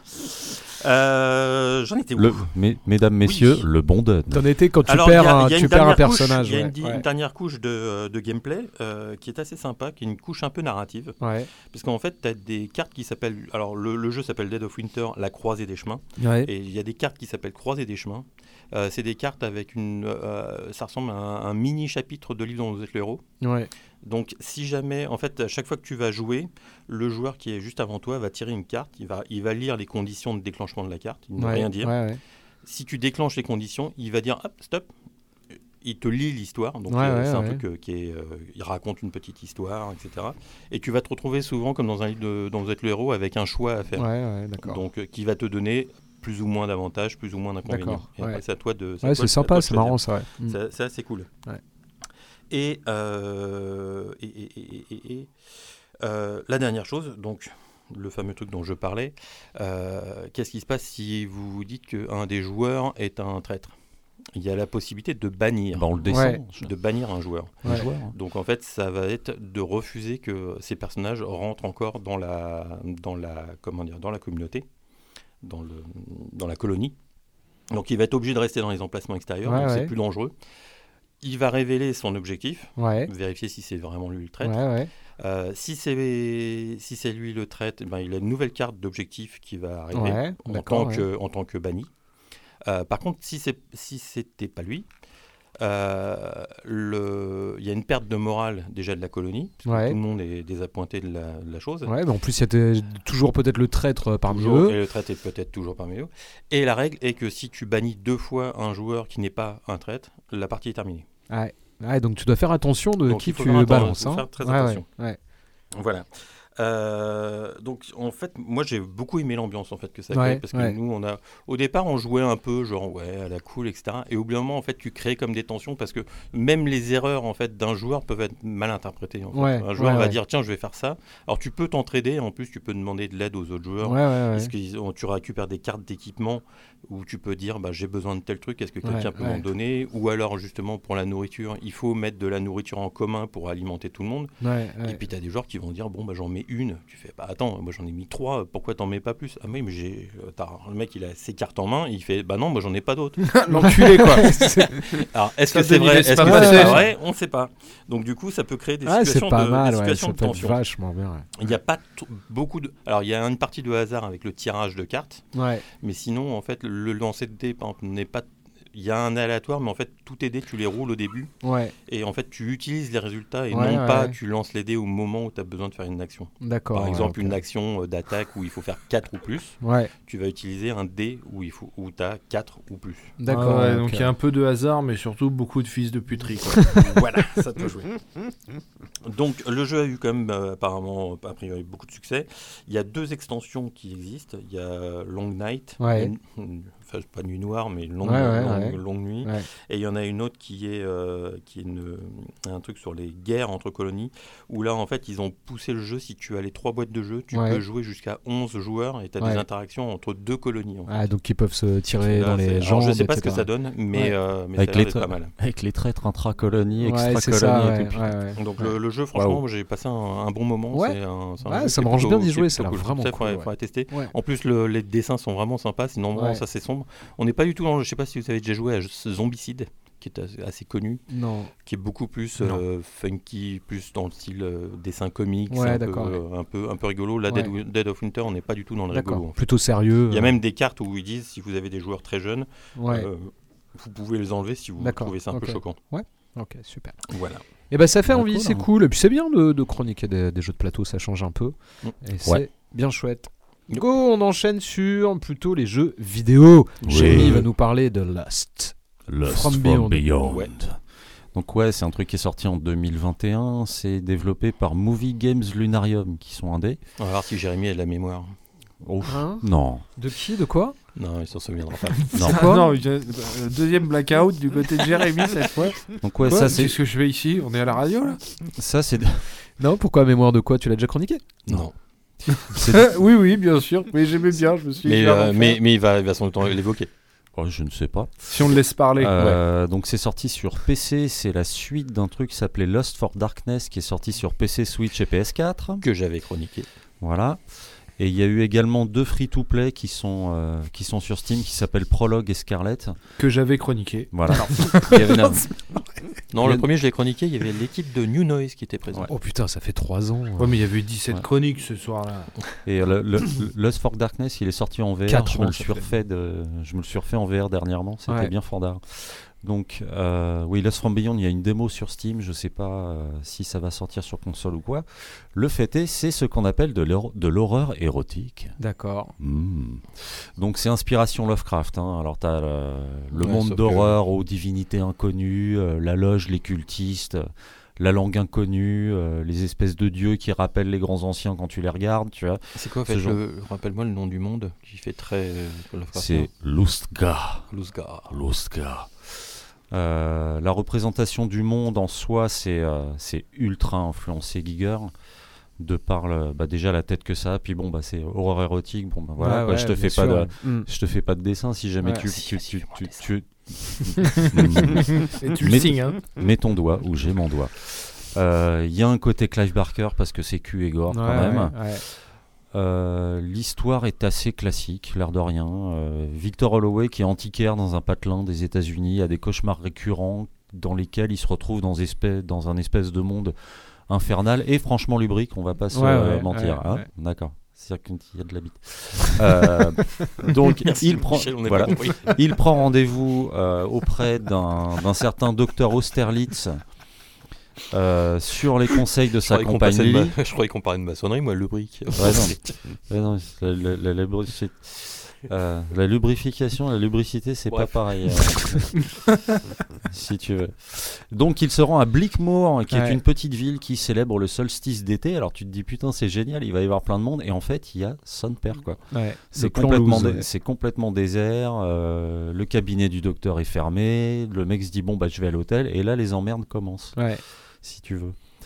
C'est quoi C'est à la première Ouais. C'est à la première personne C'est à la- en- à, ouais, c'est à la première personne. D'accord. C'est en, en mode FPS à la première personne. Ouais. Donc c'est une histoire qui est quand même assez sombre dans la mesure où donc tu as affaire au monde de Lustgar, qui est une dimension euh, qui n'est pas habitée par le mal, mais par la bite, par la luxure, euh, où seul importe le plaisir et la souffrance. Si ça Ouais. te rappelle quelque Ah bah chose, ouais. tu me coupes. Enfin, non. I am Et tu vas aimer. I am the way. Euh, tout est très explicitement cul dans ce monde. hein, on Ouais, est d'accord. ouais. Donc les monstres, la mythologie qui est l'air de rien quand même assez développée. Bon, t'as des, t'as, t'as quelques trucs à lire, mais bon, enfin, il y a, c'est pas juste. Oh, regarde. Il y, a, Ouais. il y a- il y a vraiment, euh, il y a vraiment une histoire. Il y a beaucoup d'historique, il y a beaucoup de lore à, à récupérer. Tu apprends que donc Victor, ton personnage, est un voyant. Ce qu'ils appellent un voyant, un être humain qui est capable de se rendre dans cette dimension en fait en passant par un portail ou simplement reste assis par le biais d'un orgasme. Ouais. Ah non, on est à fond, Ouais. si j'ose dire. Euh, là- donc, il est guidé par. euh, Par une- sa bite. pa- voilà. Et une fille qui s'appelle Amanda, qui est une autre voyante, pour découvrir pourquoi Love, Ab- Love Abrark, le dieu lubrique de ce monde, donc l'appelle Ouais, et tout. ouais, ouais. Euh, en face de lui, il a une, euh, donc une loge, la Scarlet Lodge, qui est une secte vraiment fanatique qui tente de prendre le contrôle de ce monde et qui sont eux adeptes de la souffrance. Tu vois. Ouais, ouais, ouais. Donc tu as des membres ultra fanatiques qui sont prêts à se sacrifier et qui donc qui, qui cherchent à choper les voyants pour les torturer pour atteindre l'Oustga. Donc l'histoire donc tourne, je sais pas si j'étais suffisamment clair. ça, tourne, près, ça tourne autour du cul quand même. Euh, c'est érotique voire porno Ouais. carrément, mais c'est quand même toujours justifié par autant le propos, les thématiques, tout le truc qui se On passe autour. T'as euh, euh, curiosité, lubricité, tra- Ouais, transcendance par le truc pour un autre monde, donc voir Hellraiser. hein. Ouais, bien sûr. T'as des personnages qui sont quand même un peu caricaturaux, on va pas, on va pas non plus déconner. T'as certains PNJ qui sont là pour une raison très précise. Tu vois, c'est eux, tu les, tu, tu les chopes tout de suite. Mais bon, d'une manière générale, c'est quand même, euh, c'est quand même assez sympa du, du point de vue des, des, des gens ou des trucs que tu rencontres. En fait. On va le dire comme ça. Euh, donc l'ADA, franchement cool, c'est bien, Ouais, euh, ouais. c'est bien cherché. Le, le, le patelin a vraiment l'air totalement hors du temps. Euh, Lustga, bon bah c'est, euh, tu te promènes dans du Giger, hein, c'est, euh, c'est vraiment super bien fait. T'as les- cette espèce d'architecture bio-mécano, sexuello, Ouais, ouais. euh, bidule. C'est assez dépaysant, c'est assez flippant parce que du coup t'as pas vraiment de point de repère. Tu Ouais, vois. Tu te fais attaquer quand même, t'as des, euh, Ouais. des, Ouais. des monstres. Ouais, ouais. Oui, oui, oui. Ouais. T'as des, t'as, t'as des trucs dont il faut, euh, dont, dont- dont il faut se sauver. Oui. Sachant que, si je me rappelle bien, euh, à part, euh, parce que moi je l'avais commencé, Ouais. euh, surtout quand tu es dans l'autre monde, en fait, il y a beaucoup de phases de- d'infiltration, en fait. ouais. Bah t'as, t'es- t'as- t'as plutôt. euh, Parce t'es- que t'es- les créatures, généralement. euh, T'es, t'es- t'es plutôt Ouais. poussé vers ça parce que si les créatures t'attrapent, euh, Ouais. est-ce que je te fais un dessin? Non. Euh, Ça fait deux fois que tu dois nous faire un dessin depuis tout à ouais. Non, mais j'ai pas de crayon. Ouais. Ceci dit, tous les habitants. utiliser ta- Pardon. Ouais. Ouais, non, c'est, je n'y arrive jamais, là, c'est trop petit. Euh, ceci dit, tous les habitants de ce monde-là ne sont pas hostiles. T'as seul les... C'est seulement ceux qui sont corrompus. Ouais. Donc c'est pareil, il y a des moments où tu as des, des, des espèces de petits puzzles sur lesquels il faut corrompre les trucs pour pouvoir ensuite les attirer à un endroit pour... Ouais, euh, ouais. Enfin, t'as tout un merdier. Le manoir dans lequel tu passes pas mal de, pas mal de temps est quand même assez classique dans, le, dans la tête qu'il a. Les locaux de la Scarlet Lodge sont... euh, mais c'est d'une craderie, mais Ouais, ouais, un ouais. truc incroyable. Tu te promènes, tu as des, des- des- des cadavres euh, à poil par terre, euh, complètement euh, plein de sang. C'est dégueulasse. Tu as le côté médiévalo, BDSM dans les fringues des mecs. Enfin, c'est. C'est à fond, tu as des cérémonies masquées aussi dans, la, dans, dans ta loge à toi, donc ça fait un peu rite païen, Ouais, euh, ouais, ouais. machin. euh, donc, un peu Eyes. Ouais, t'as des, t'as des séquences de jeu, bon bah c'est clairement cul, hein. c'est, euh, c'est clairement cul, tu participes à des ébats, que tu le veuilles ou non des fois d'ailleurs, Ouais, vois, bon après, euh, voilà. C'est vraiment sans tabou, mais ça reste équilibré concernant la quantité du truc ou euh, donc l'utilité dans l'histoire, parce que c'est pas juste, euh, tu vois. Puis en plus, il faudrait être motivé quand même. Mais euh, donc voilà, le gameplay reste quand même assez dirigiste, linéaire, à la Ouais, Amnesia ouais. un petit peu si tu veux.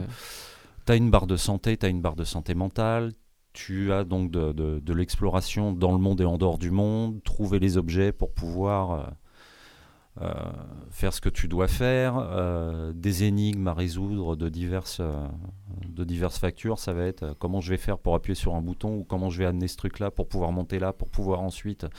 Et une bonne partie de putain mais ça à quoi ça sert tu vois Ouais, parce que ouais, forcément euh, c'est des choses que, que, que tu n'as jamais vues donc comme le disait Don tu as, de l'infiltration qui est quand même euh, qui est quand même là quand tu es dans, dans, dans l'Ousga parce que bah, tu pas forcément de moyen de te défendre. Elle est pas trop. Parce que je- j'en ai, j'ai pas beaucoup avancé. Elle est pas trop pétée, euh, ça. Non, non, non, non, ça va.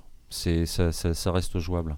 Ceci dit, je- bon, j'ai fini Alien euh, Isolation, donc bon, je me, Ouais, je, vais, non. je, vais- je vais pas te dire que je me balade, mais bon, ça va.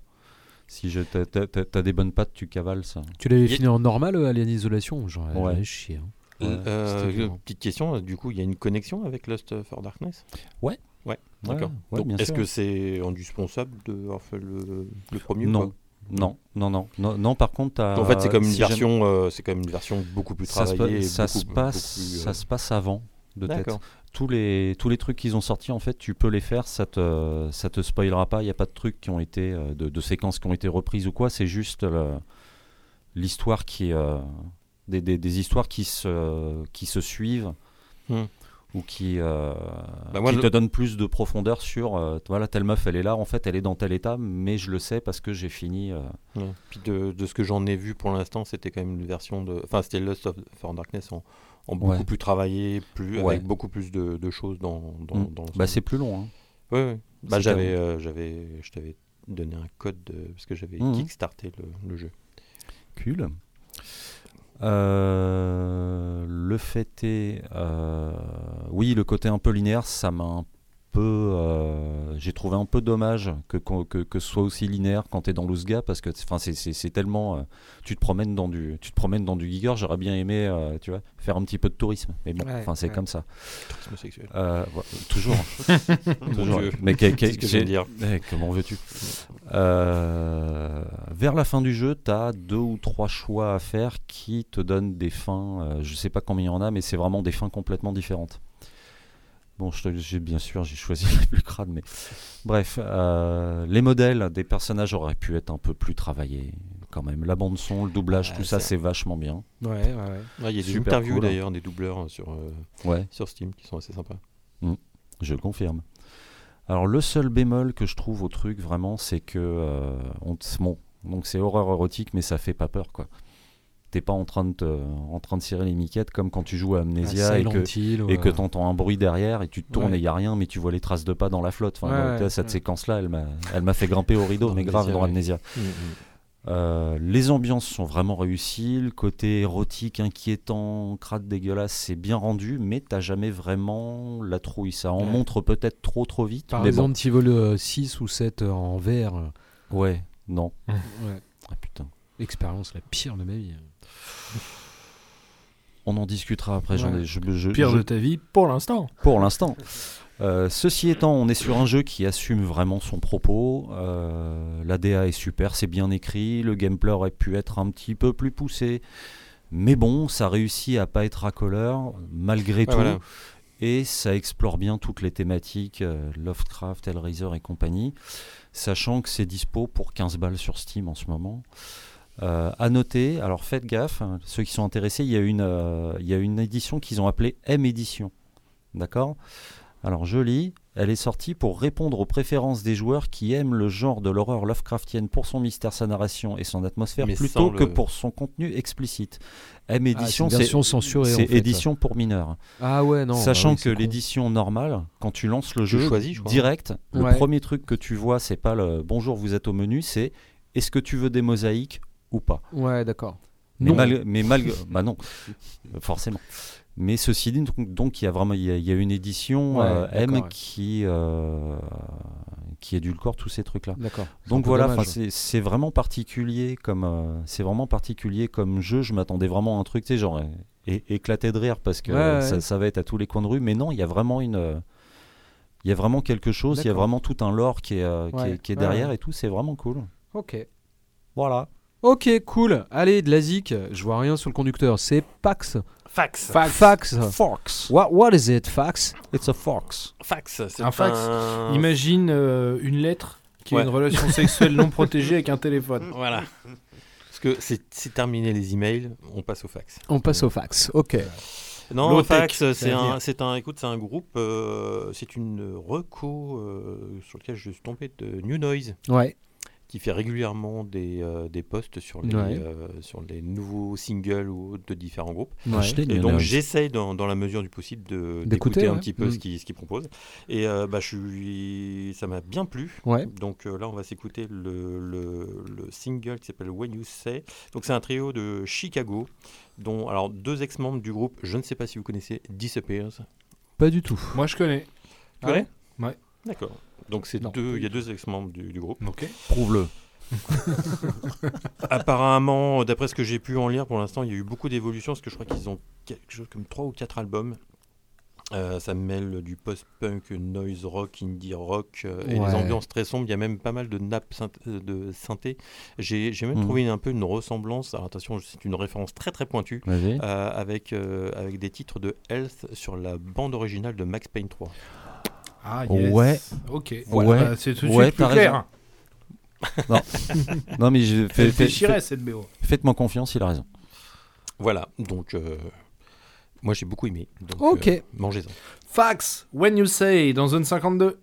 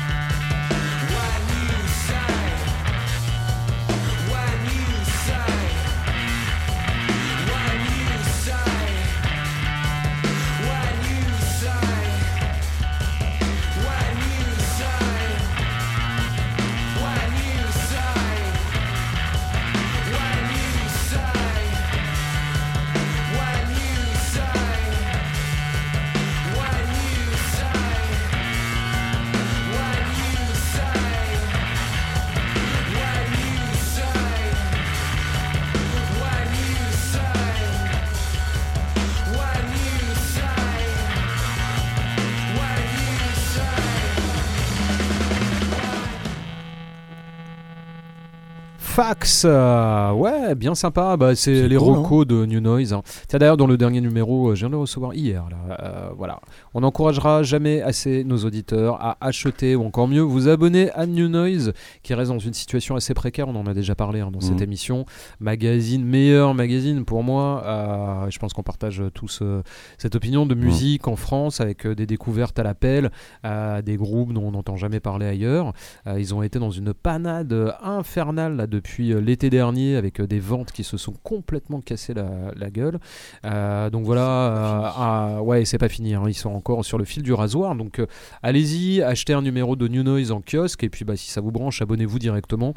C'est 60 balles par an et puis vous allez découvrir environ euh, 1000 groupes si tout se passe bien. Quoi. Donc, et si tout se passe mal, vous en découvrez que 800. Donc non, non, allez-y, franchement, foncez. voilà, nos amis de New Noise qu'on salue. Allez, go, c'est l'heure du talk shit.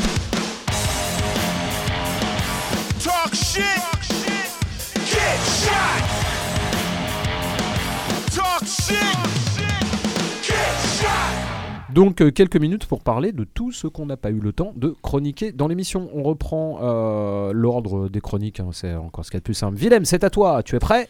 Euh, grosso modo, oui. Let's go Alors, j'en suis à la saison 5 de Supernatural. Plus que 9. J'avance pas mal. Un peu déçu par Satan, Plus que neuf. comme beaucoup de gens. Ouais. Mais ouais, Ah bah, sinon il, ça... il- il a cet effet d'une manière générale, pas seulement dans la série. hein. Ouais, ouais, ouais, un peu décevant, un peu décevant. euh, mais c'est vrai que bon, voilà, ça, ça va, ça continue. La qualité est assez constante en fait, ça. Dès que ça commence Cool. à s'essouffler un peu, t'as un rebondissement qui renvoie le truc euh, dans une direction complètement différente et tout. C'est pas inintéressant. Et j'adore la bagnole. Je me suis acheté la bagnole en réplique, Ah ouais échelle euh, 1 19e là, la Chevrolet Impala noire là. Enfin, elle est bien classe, quoi. Voilà, moi ça va aller assez vite hein, parce que j'ai été euh, pas mal occupé. Du coup, j'ai pas euh, vu ou lu grand chose. J'ai quand même vu le documentaire John Wayne Gacy sur Netflix Ouais. avec le celui qu'on a appelé le- longtemps le clown tueur Ouais, euh, aux ouais. États-Unis.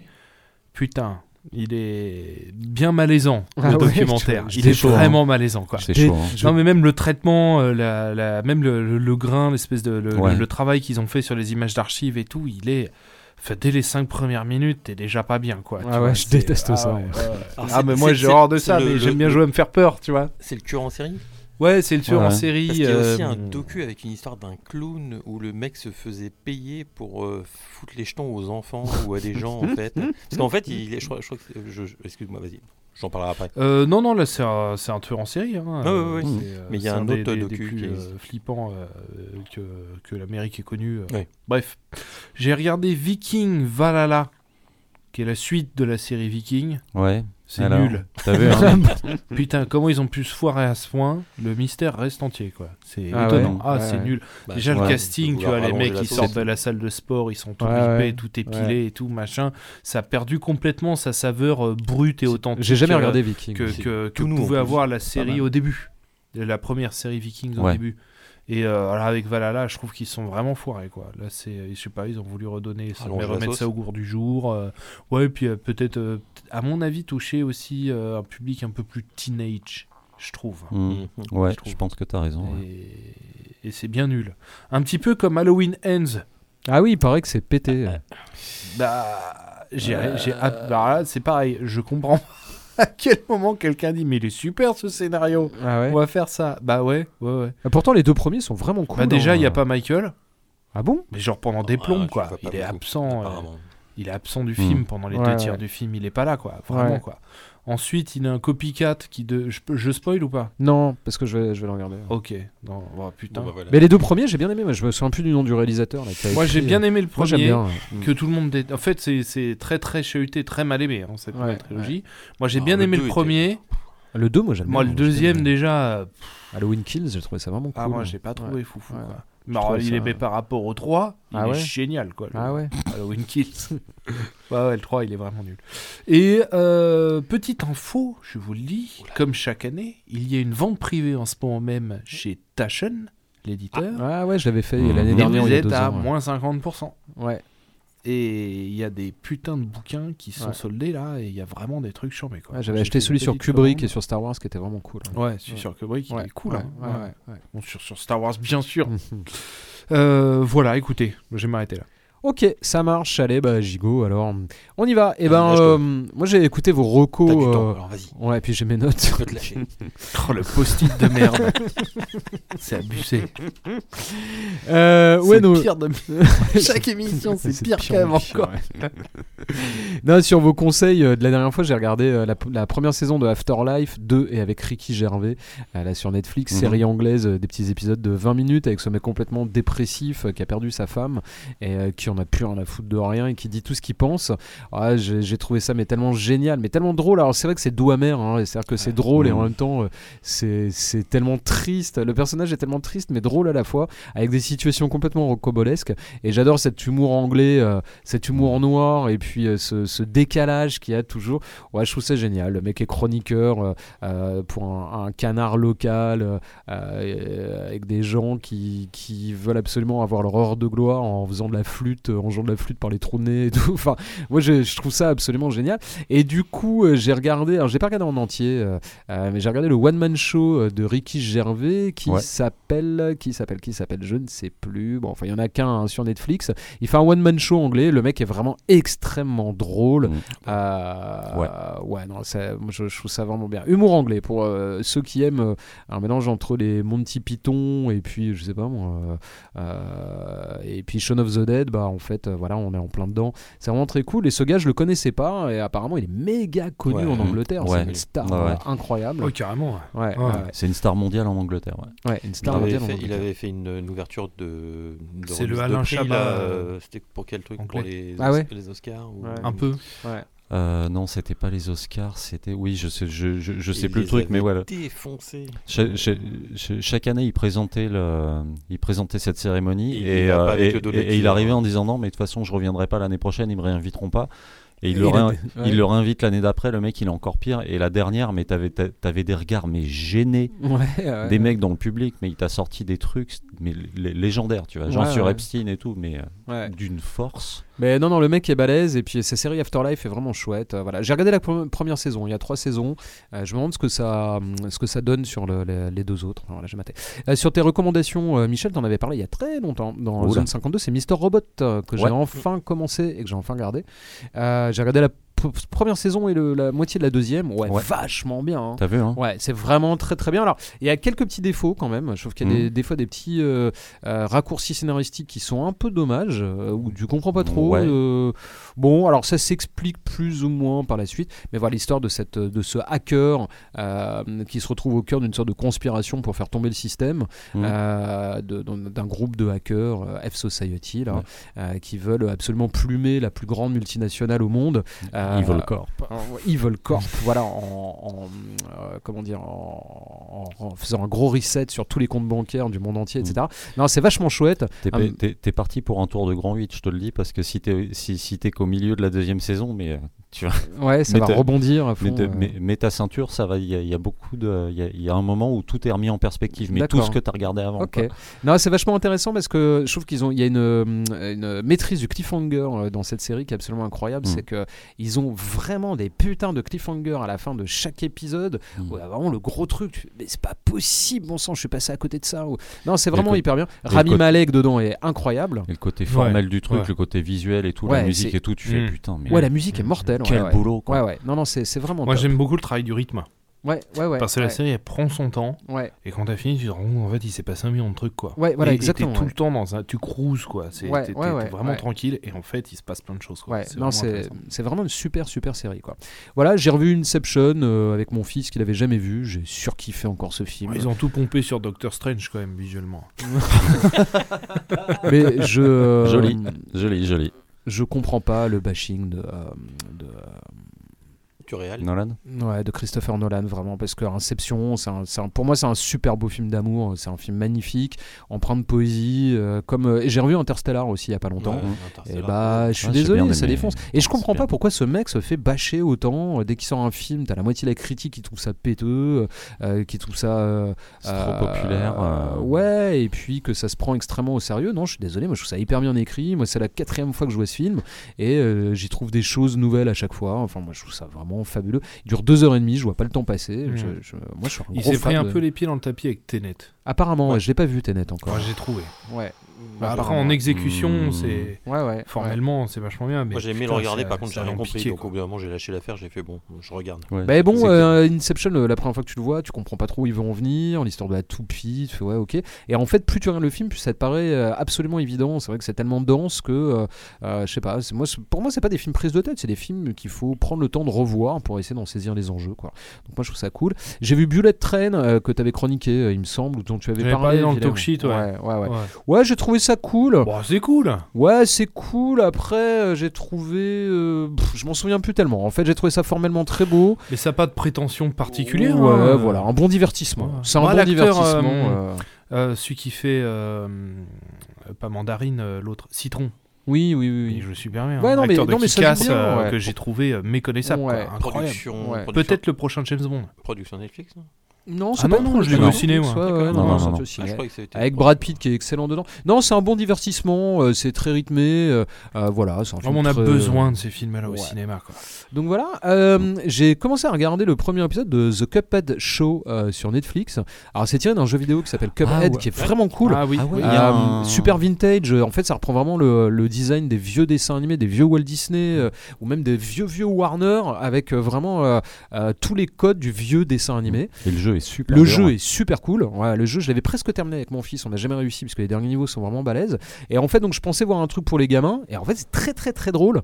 Euh, énormément d'humour. Donc c'est un dessin animé à l'ancienne. On a l'impression de voir un vieux Mickey quoi.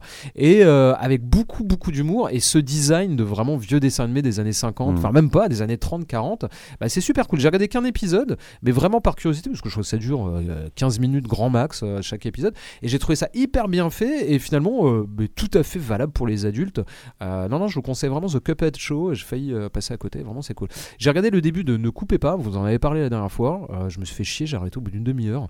Film japonais en plan séquence, mais Ah, méga relou. J'ai pas vu. Ah ouais, non. j'ai- Bah, c'est euh, Bertrand. C'est con qu'il soit pas là parce que il avait adoré. aimé, ouais. Ouais, et puis euh, franchement, j'ai tenu une demi-heure. hein, Ah, j'ai tenu une pas- demi-heure, ça crie, ça gesticule, euh, euh, j'ai pas compris. Franchement, euh, j'ai coupé, euh, justement, ne coupez pas, bah, j'ai coupé et je me suis maté un épisode de Mister Robot. Je voulais voir un peu autre chose et en fait, ça m'a gonflé et je suis reparti sur ma série. Quoi.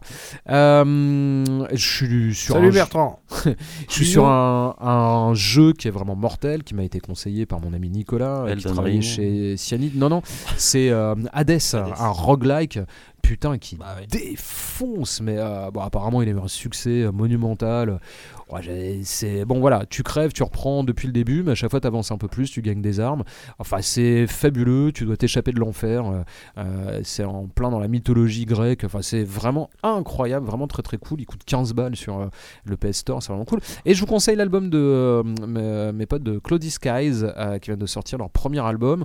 Une sorte de mélange entre Death Heaven, Catatonia, du métal vraiment qui défonce. Un album qui tourne énormément sur mes platines en ce moment. Voilà, vous l'avez sur Spotify, Deezer, etc. Cloudy Skies. Si vous aimez les ambiances, ouais, la Catatonia, Death Heaven, Alceste, euh, etc., etc., bah, foncez parce que vraiment, euh, c'est un groupe euh, excellent qui a été mixé par le, le gars de Cult of Luna, donc avec, et puis qui a été produit par Lionel, le, le chanteur bassiste du groupe, avec une prod qui défonce. Voilà, j'ai fini. Donne c'est à toi. Ah, c'est à moi Ok, d'accord, c'est parti. Wouhou ça tombe bien, j'ai plein de trucs. Bon, allez, c'est parti. Euh, j'ai vu, j'ai vu, j'ai vu, j'ai vu un film danois qui s'appelle euh, Riders of Justice, euh, qui est sorti en 2020 Ouais, avec mortel euh, Mads ça. Mikkelsen. Mortel ce truc-là. Très sympathique. mortel. Alors, Attends. Mikkelsen est très efficace. Euh, film de, de revanche euh, d'un mec qui est dans l'armée, euh, dont la femme est, est tuée dans un accident de train, mais apparemment un, un des informaticiens euh, démon- arrive à démontrer par des histoires de statistiques qu'a priori c'est pas un accident, ça serait un, Complot. un un attentat. Ouais, Et, et, donc il, il va tous leur péter la gueule. le, et le mec par et le mec par là-dessus en mode monomaniaque. euh, Voilà. Ouais, ouais, ouais. Et, et, Vraiment cool. et le, et le film est un- en plus derrière, au final, un propos assez intéressant. que Ouais. J'ai trouvé assez Mm. intéressant avec un, un bon, euh, un bon cliffhanger de fin. euh, Mm. J'ai trouvé plutôt sympathique. Ouais, ça c'est un bon truc Euh, à voir. alors là, par contre, euh, euh, dans, les, dans les vieilles refs où tu fais tiens, et si je me remettais ça parce que de mémoire euh, c'était plus ou moins bien. et j'aurais Et pas en fait, c'était pas bien du tout parce que déjà à l'époque, je crois que c'était pas bien. Comme un oiseau sur la branche. Avec euh, mon ça dieu, mon dieu, mon dieu, mon dieu. Je sais pas, je sais pas pourquoi. Je sais pas On pourquoi. a Tu sais, tous c'est- nos moments de faiblesse. Voilà, ça. tu, tu zappes comme ça, et tu fais tiens, c'est Oh, Euh, cool c'était- Oh, super et c'est fatigant. Alors c'était, en fait, je me suis rappelé après coup que c'était fatigant Mais c'était avec qui C'était pas avec C'était Mel avec Gibson Mel Gibson Ouais, et c'est ça, ouais. Goldie Et Goldie-Haut, Hawn. ouais, ouais, exact. Goldie ouais. Hawn ou Goldie Hawn et David Carradine quand même. Ouais, ouais. Oh mon dieu, mon dieu, mon dieu. Euh, non, surtout pas quoi. Ouais, Et Ah puis ouais euh, Goldie Hawn est fatigante, mais elle, elle hurle tout le, tout le long du film. Ouais, ouais. C'est, c'est bon, bref. Mais ferme-la Film, euh, film fantastique, assez sympathique. Euh, au départ, j'avais très peur, puis finalement, l'ambiance est quand même plutôt bonne. C'est Heartless euh, de Philip Ri- Ridley. C'est un film de 2011 avec notamment.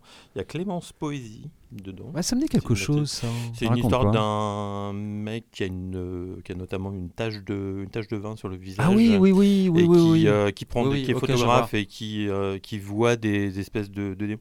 Alors moi j'ai trouvé Ça, alors, beaucoup de gens du font tout, des font des parallèles. bien, moi j'ai personne n'a fait de parallèle avec l'échelle de Jacob et je trouve qu'il y a un côté échelle de Jacob Ouais. dans l'histoire. Ouais, dans la De- mesure où t'es du, t'es- du t'es- fait t'es un, qu'il tu, tu sais jamais trop Ouais. si c'est la réalité ou pas ce qu'il t'es voit. un peu entre deux tout le temps. ouais. Et, euh, et j'ai trou- j'ai trouvé l'ambiance plutôt, euh, plutôt sympathique. Mhm. Donc euh, c'est euh, voilà, c'est euh, c'est sûr, je l'ai vu sur Amazon, sur Amazon. Ensuite, euh, film assez rigolo, euh, You People sur euh, sur Netflix avec euh, Jonah Hill et Eddie Murphy. Euh, c'est un film qui, va, qui est réalisé par euh, Kenya Barris. Euh, c'est un film récent euh, qui, euh, qui enfile un peu les gros stéréotypes. En fait, euh, Jonah Hill joue un, un jeune, un jeune juif new-yorkais ouais. qui tombe amoureux d'une d'une d'une nana black qui qui est elle issue d'une George famille Floyd. voilà en George Floyd et qui est issue d'une famille très son père est un ancien je pense que c'est un ancien Black Panther et qui est incarné par Eddie Murphy le film moi j'ai trouvé très rigolo tout le début du film Ah, moi j'ai trouvé ça nul. ah je bon l'ai pas mis dans mon top Moi- sheet moi, pour pas mettre que des trucs Ah. que je descends, mais j'étais. Moi, je, moi, je me suis marré quand même par les, par les, les poncifs que les mecs sortent. En fait, ça, parce que en fait, le film ne fait qu'enfiler des poncifs. Sauf qu'en fait, au bout d'un moment, euh, ça vire au truc, à la comédie un peu romantique. Ouais, ouais. Et là, c'est où, c'est là où ça, ça commence à dégringoler. Puis au final, ça se prend au sérieux grave, quoi. oui. Ça, aussi, ouais. Moi, ce qui me gêne en fait, c'est que c'est le film qui veut traiter euh, des relations euh, entre euh, blancs et afro-américains aux États-Unis après George Floyd, mais après le Black Lives Matter. Ouais, sauf que j'ai l'impression qu'ils n'ont pas compris en fait le Black Ouais, Lives Matter. C'est vraiment l'impression que Je ça m'a donné.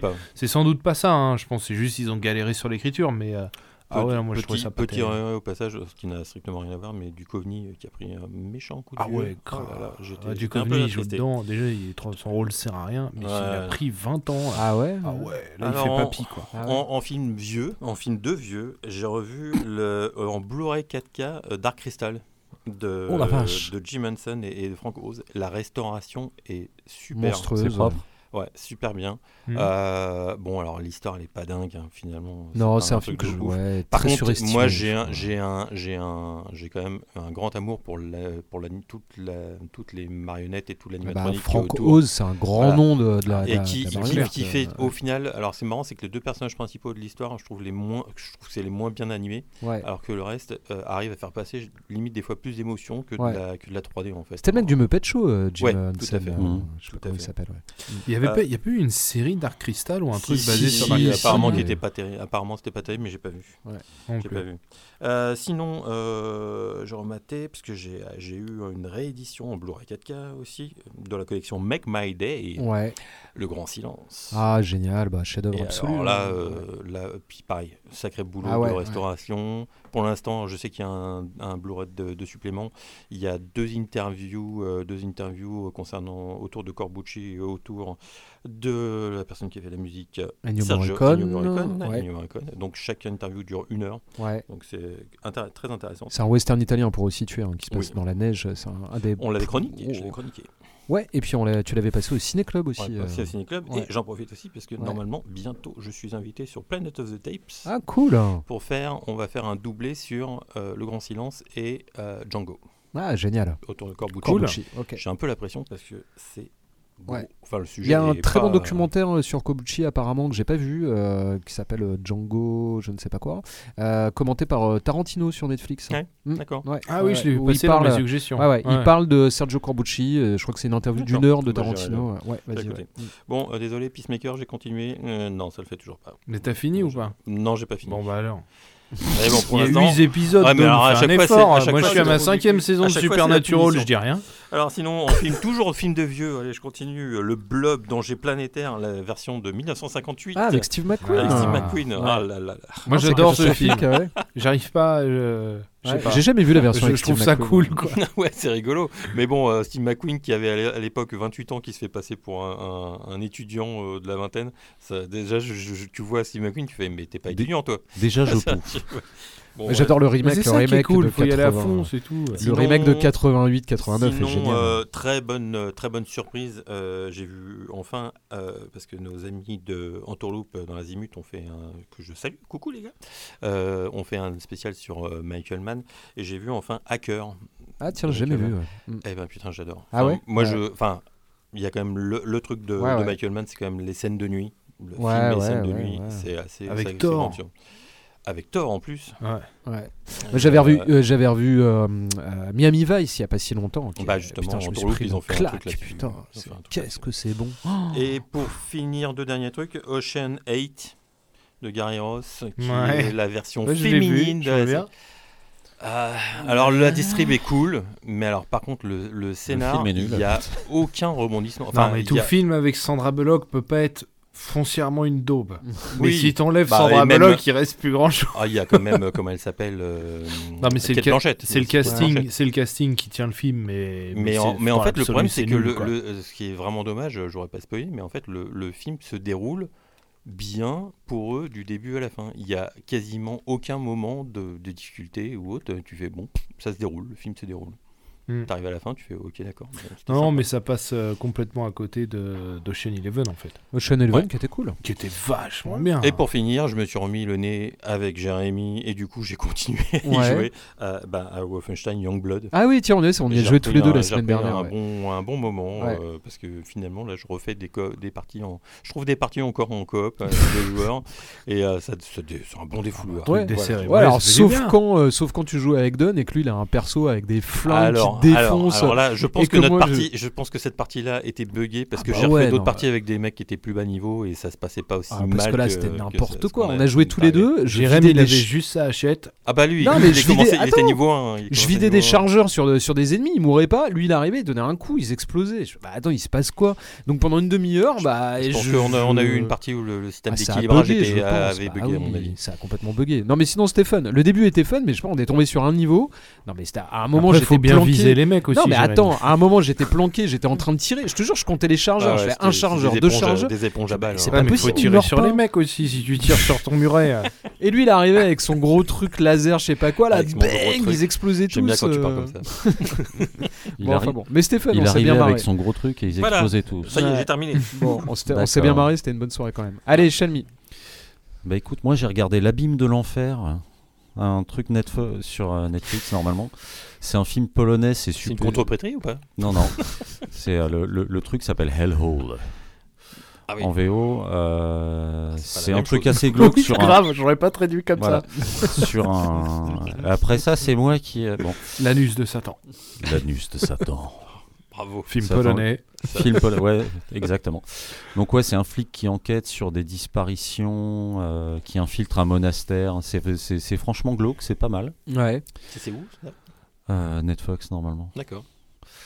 Euh, j'ai vu le menu, je ne sais plus où, mais je l'ai vu. C'était sûr, Ah. quand t'as mis ton Euh, DVD dans ça le être lecteur. dans ça. un resto. Voilà, c'est le, le- le truc avec Ralph Fiennes et euh, Oui. Anna Taylor-Joy. C'est un couple qui va sur une île qui est isolée pour dîner dans un restaurant très en vogue pour riches, euh, machin. Et ils sont bons pour la surprise du chef parce que je veux pas spoiler. J'ai, je, je m'attendais à rien. Ouais, Je vais pas dire j'ai pas été déçu, mais euh, non, c'est j'ai- j'ai vraiment passé un bon moment, c'était cool. d'accord. Euh, j'ai revu The Island de Michael Bay Hmm. avec euh, Ewan McGregor et Scarlett. Johansson. Ouais. Hmm. Mm. Et ben, Superstar. ouais, non, ça a- passe bien encore. Il y a des Ouais, très bons. ouais. C'était le, seul bémol, c'est que je l'avais revu aussi. C'était la bonne période de, de à l'époque où les mecs ils faisaient du placement de produits sans être très discrets quoi. Ouais, tu m'étonnes. Donc c'est. euh, Oh, regarde, du. Coca-Cola. Passe-moi le si Coca-Cola. rappelez Ou genre, euh, filez-moi une Marlboro que t'es dans Demolition Man, tu sais. Ouais, euh, ou, euh, ou où je pose mon pied avec un gros plan sur les, sur les Nike ou Ouais. sur une autre marque. Et puis... C'était Il y lequel qui a eu était une comme ça? comme ça qui C'était était- euh, qui était violente. C'était pas AI Si, il y avait, Si. il y avait, il y avait un film avec Will Smith. Oui, genre, avec il Will commence Smith. et genre, t'as 5 minutes de placement produit, mais le truc Ouais. évident, quoi. Ouais, ouais. Le Gros plan Bah, sur le Bot, sur- ouais. gros, Je sais- plan c'était sur la chaîne. Tu vois la 2000. marque de la chaîne. On frappe à la porte. C'est UPS qui vient lui livrer ses dernières baskets. de met ses. Oh putain de Dieu. Oui, bref. euh, sinon, alors dans, de- dans la collection euh, Vieux con aussi, tu vois, le- se- sortir les trucs, je me suis retapé V.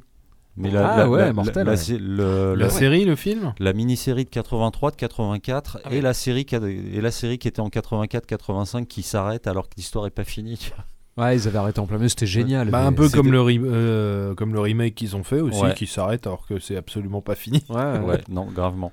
C'est Bah, cool, ça le fait ça- encore. Ça le fait encore, ça après ça. Bon, ça a pris un petit coup de ouais. Ça, ça a pris une bonne tarte dans la tronche, mais, euh, mais non, non, ça le fait. Puis ça fait plaisir de, de, de, Ouais. de- de replonger dans des trucs comme ça. Et puis moi, je trouve que Donovan. V, euh, putain, tu referais une série. euh, Ah ouais, bah ouais. Mais V il, à la- il avec un pas, il, budget à la Westworld, mais tu ferais un truc absolument chambé. il Et en était pas question, c'est sorti ou pas? Il y a eu- une Mais ils sorti, en il ont y avait- sorti une, Ouais, mais c'était foireux. Ah ouais, Franchement, c'était pas terrible. Il y avait deux, il y a eu deux saisons, je crois. Ce qui est un peu, ouais, c'est vrai, c'est un peu dommage parce rien, que putain, il se passe rien Ouais. pendant Et- l'intégralité et c'est- ils- la série. Quoi. ils ont arrêté la série au moment où ça partait en fait. D'accord, ouais. Ouais. C'est ils, ils ont bien pris le temps pour tout mettre en place dans le dans, Ouais. le, dans le remake et au moment où ça allait partir où vraiment enfin tu là tu peux pas faire autrement que Ouais, bon, ouais. ok là on est euh, on met les deux pieds dans le plat ah bah non euh, Ils finalement on va arrêter là donc euh, un petit peu ouais bof j'ai vu la deuxième saison enfin avec euh, avec bonheur parce que je l'attendais j'ai vu la deuxième saison d'Alice in Borderlands. C'est Ah bien ça, commencé, ouais. ouais. Ouais, c'est donc euh, pour rappel adapté du manga, c'est des ados qui se retrouvent transportés dans un Tokyo parallèle abandonné où ils doivent participer à des jeux mortels. Il y a tout, ouais, un, ouais. tout un truc. Franchement, j'ai bien aimé. En plus, ça finit l'histoire, donc comme ça, c'est D'accord. Et c'est cool, bien ouais, fait. apparemment, c'est- très chouette. c'est vraiment vraiment cool. Euh, j'ai lu Screaming Boys de Violaine de Carnage. Ah, de Violaine de Charnage. c'est Charnage, ouais. Enfin, Ouais. Du coup, je savais pas avec le CH, tu vois. Ouais. Et ben, euh, ouais, non, franchement, je me, Cool. suis, je me suis bien fendu la gueule. Ouais, c'est cool. Allez, elle y va à fond. hein. cool. Ah ouais. C'est le dernier Carnage hein, qui est sorti, euh, très chouette, le numéro 10. Euh, Putain, J'ai du retard. Je suis en train de lire L'amour et la mort, le, le dernier Junji Ito édité par Ah, Mangetsu. ouais. T'as vu qu'il y a une série Netflix euh, Ouais. Pas terrible. sur le... Ah ouais, c'est pas super. c'est. Ah, euh, ah c'est maniaque, ouais. Ouais. Junji Ito maniaque, je préfère les mangas quand même. Ouais. On est d'accord. C'est un peu pété. Euh, donc voilà, L'amour et la mort, c'est 10 histoires qui mêlent euh, L'amour et la donc je- comme toujours, recommandé à mort. Ouais, Euh, Il y a un artbook qui est sorti Ouais. aussi chez Mangetsu, euh, Junji Ito, qui est de toute beauté. Euh, je me suis refait Hellbound. C'est Mm. en, c'est en deux volumes. C'est un manga coréen. Il y a eu une adaptation Netflix. Et l'adaptation Oui, est ça, hein. vachement bien d'ailleurs. L'adaptation Mm. est bien. Ouais. Là aussi, bon bah là t'as l'histoire en deux volumes, Ouais, donc ouais. c'est- tranquille, c'est vraiment super propre. En matière de musique, euh, mercredi prochain, le 15, il y a Master Boot Record qui passe euh, au Backstage by the Mill, donc Ouais. au Mm. Sullivan. J'ai vu ta publication. Ouais, non mais il faut y aller, ça va être bon. Euh, dans la collection, faut y aller, ça va être bon aussi. Il y a Briac Gerveno, donc qui passe euh, le 10 Qui est mars, breton. qui est breton, qui passe le 10 mars au 3 Baudets Ouais. toujours à Paris, donc en formation euh, acoustique avec euh, violoncelle et compagnie. C'est très bon, mangez-en. Le dernier Catatonia, Sky Void of Stars, Très cool. donc metal prog doom suédois, Ouais, assez ouais. immédiat dans, malgré ce que tu pourrais, ce que tu pourrais attendre. Tu l'écoutes une fois, c'est bon, c'est dans la poche, vraiment cool. Euh, Misanthrope a sorti Les Déclinistes. Un nouvel album hein Ouais. C'est un. Philippe m'a dit que c'était la revanche de leur composition de jeunesse. En fait, à des réenregistrements de, de, de, de- de- de vieux titres avec des Ouais, nouveaux, ouais. tu as des versions françaises de titres qui étaient qu'en anglais. J'aime bien. Ouais, ouais. Alors, sinon, ce qu'on va s'écouter maintenant, c'est un truc à côté duquel je suis passé, mais euh, de toutes mes forces, ils sont passés au Hellfest et je les ai. je connaissais pas, mais bon, ça a été filmé, du coup, je me suis rattrapé. C'est Les Parisiens de Point Mort. C'est Ouais. un post-hardcore violent, mais d'une force. Alors, comment te dire? Je ne sais pas ce qu'on a fait à cette femme. Ouais, ouais, ouais. J'imagine qu'en fait, depuis 10 ans, elle a une malédiction, elle doit marcher pieds nus et toutes les 30 secondes, en fait, elle marche sur un Lego, tu vois, depuis 10 ans. Ouais. Et ils l'ont prise, ils l'ont posée devant le micro, ils l'ont fait vas-y, défoule-toi. Et en fait, ça donne ça, tu vois. Sans Ok. déconner, t'as l'impression d'avoir. T'as t'as pris un chat, tu lui as mis du, du, du wasabi, tu le colles dans une lessiveuse, tu mets un micro, quoi. Enfin, c'est un truc d'une d'une- d'une d'une violence, mais un- Je me doutais qu'il y avait une chanteuse. Vu, la, Ouais. la- vu, vu- vu ton envie de partage, Ah ouais, non mais par contre, euh, comment dire, quand, quand, quand je dis hardcore, c'est pas. euh, je pense plus à Dillinger qu'à Ed Breed, tu vois. D'accord, ouais. Dans, dans, Ouais. dans, dans ce genre de truc là, ça part vraiment dans tous les sens. Musicalement, c'est euh, c'est bien brutasse. Franchement, je suis resté sur le cul. Enjoy? Allez, go, c'est parti, point mort.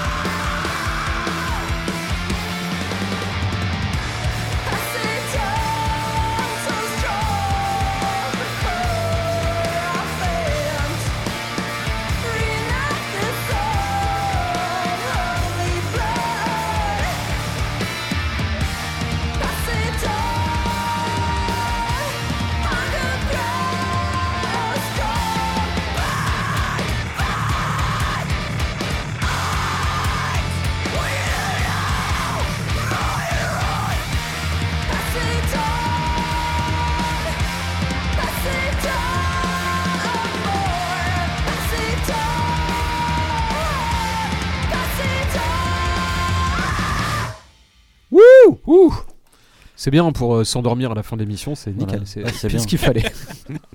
Précisément. Non, mais c'est pas mal parce que là, en plus, il y a un chant qui est alterné. Elle se contente Mm. pas d'hurler. Là aussi, Ouais, une ouais. voix claire qui est super intéressante.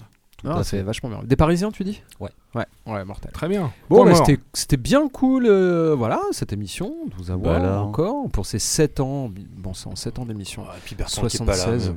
Ouais. C'est Bertrand qui devait ramener le gâteau. Bah ouais. bah, il le ramènera la Le prochaine champagne. fois pour l'émission 77. T'avais un appel à passer euh, Ouais, j'ai un petit appel à passer à nos auditeurs et auditrices de zone 52 et puis à vous aussi, messieurs.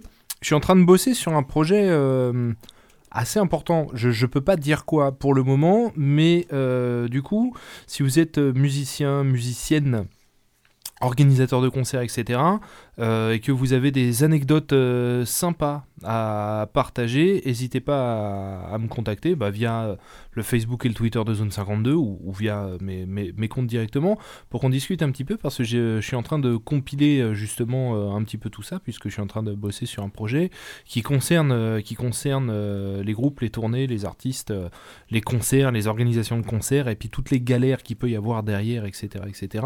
Et l'idée c'est d'y intégrer un maximum d'anecdotes qui ont réellement eu lieu. D'accord, ok, cool. Donc, euh, bon, je, je, je, je bosse de mon côté. Ouais, ouais. Euh, mais, euh, mais du coup, si jamais il y en a qui, que, voilà, qui ont, qui ont- qui ont des choses intéressantes à dire, à partager, etc., n'hésitez pas. Ok, ce sera fait. On envoie un petit message aussi euh, à un sympathique nouveau podcast euh, qui vient de sortir. Regard dans l'abîme.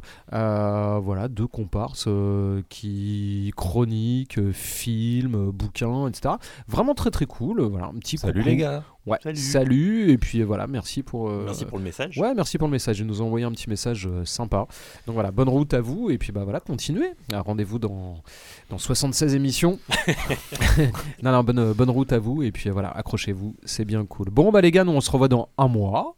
Ouais. D'ici Yes. là, regardez des bons films, écoutez de la bonne musique, lisez des bons bouquins, jouez à des bons jeux Mhm. vidéo Ou jeu de plateau. ou jeux de plateau. Vous n'avez rien d'autre à faire. euh, si Internet est en rade, Ouais, un ouais. jeu de plateau. Si vous Pour êtes perdu en montagne. bon allez, surtout portez-vous bien et on se voit au mois de mars pour l'émission numéro 77. À plus, ciao. Ciao. Ciao Retrouvez-nous sur la page Facebook de l'émission 52.fr. À bientôt pour de nouvelles aventures.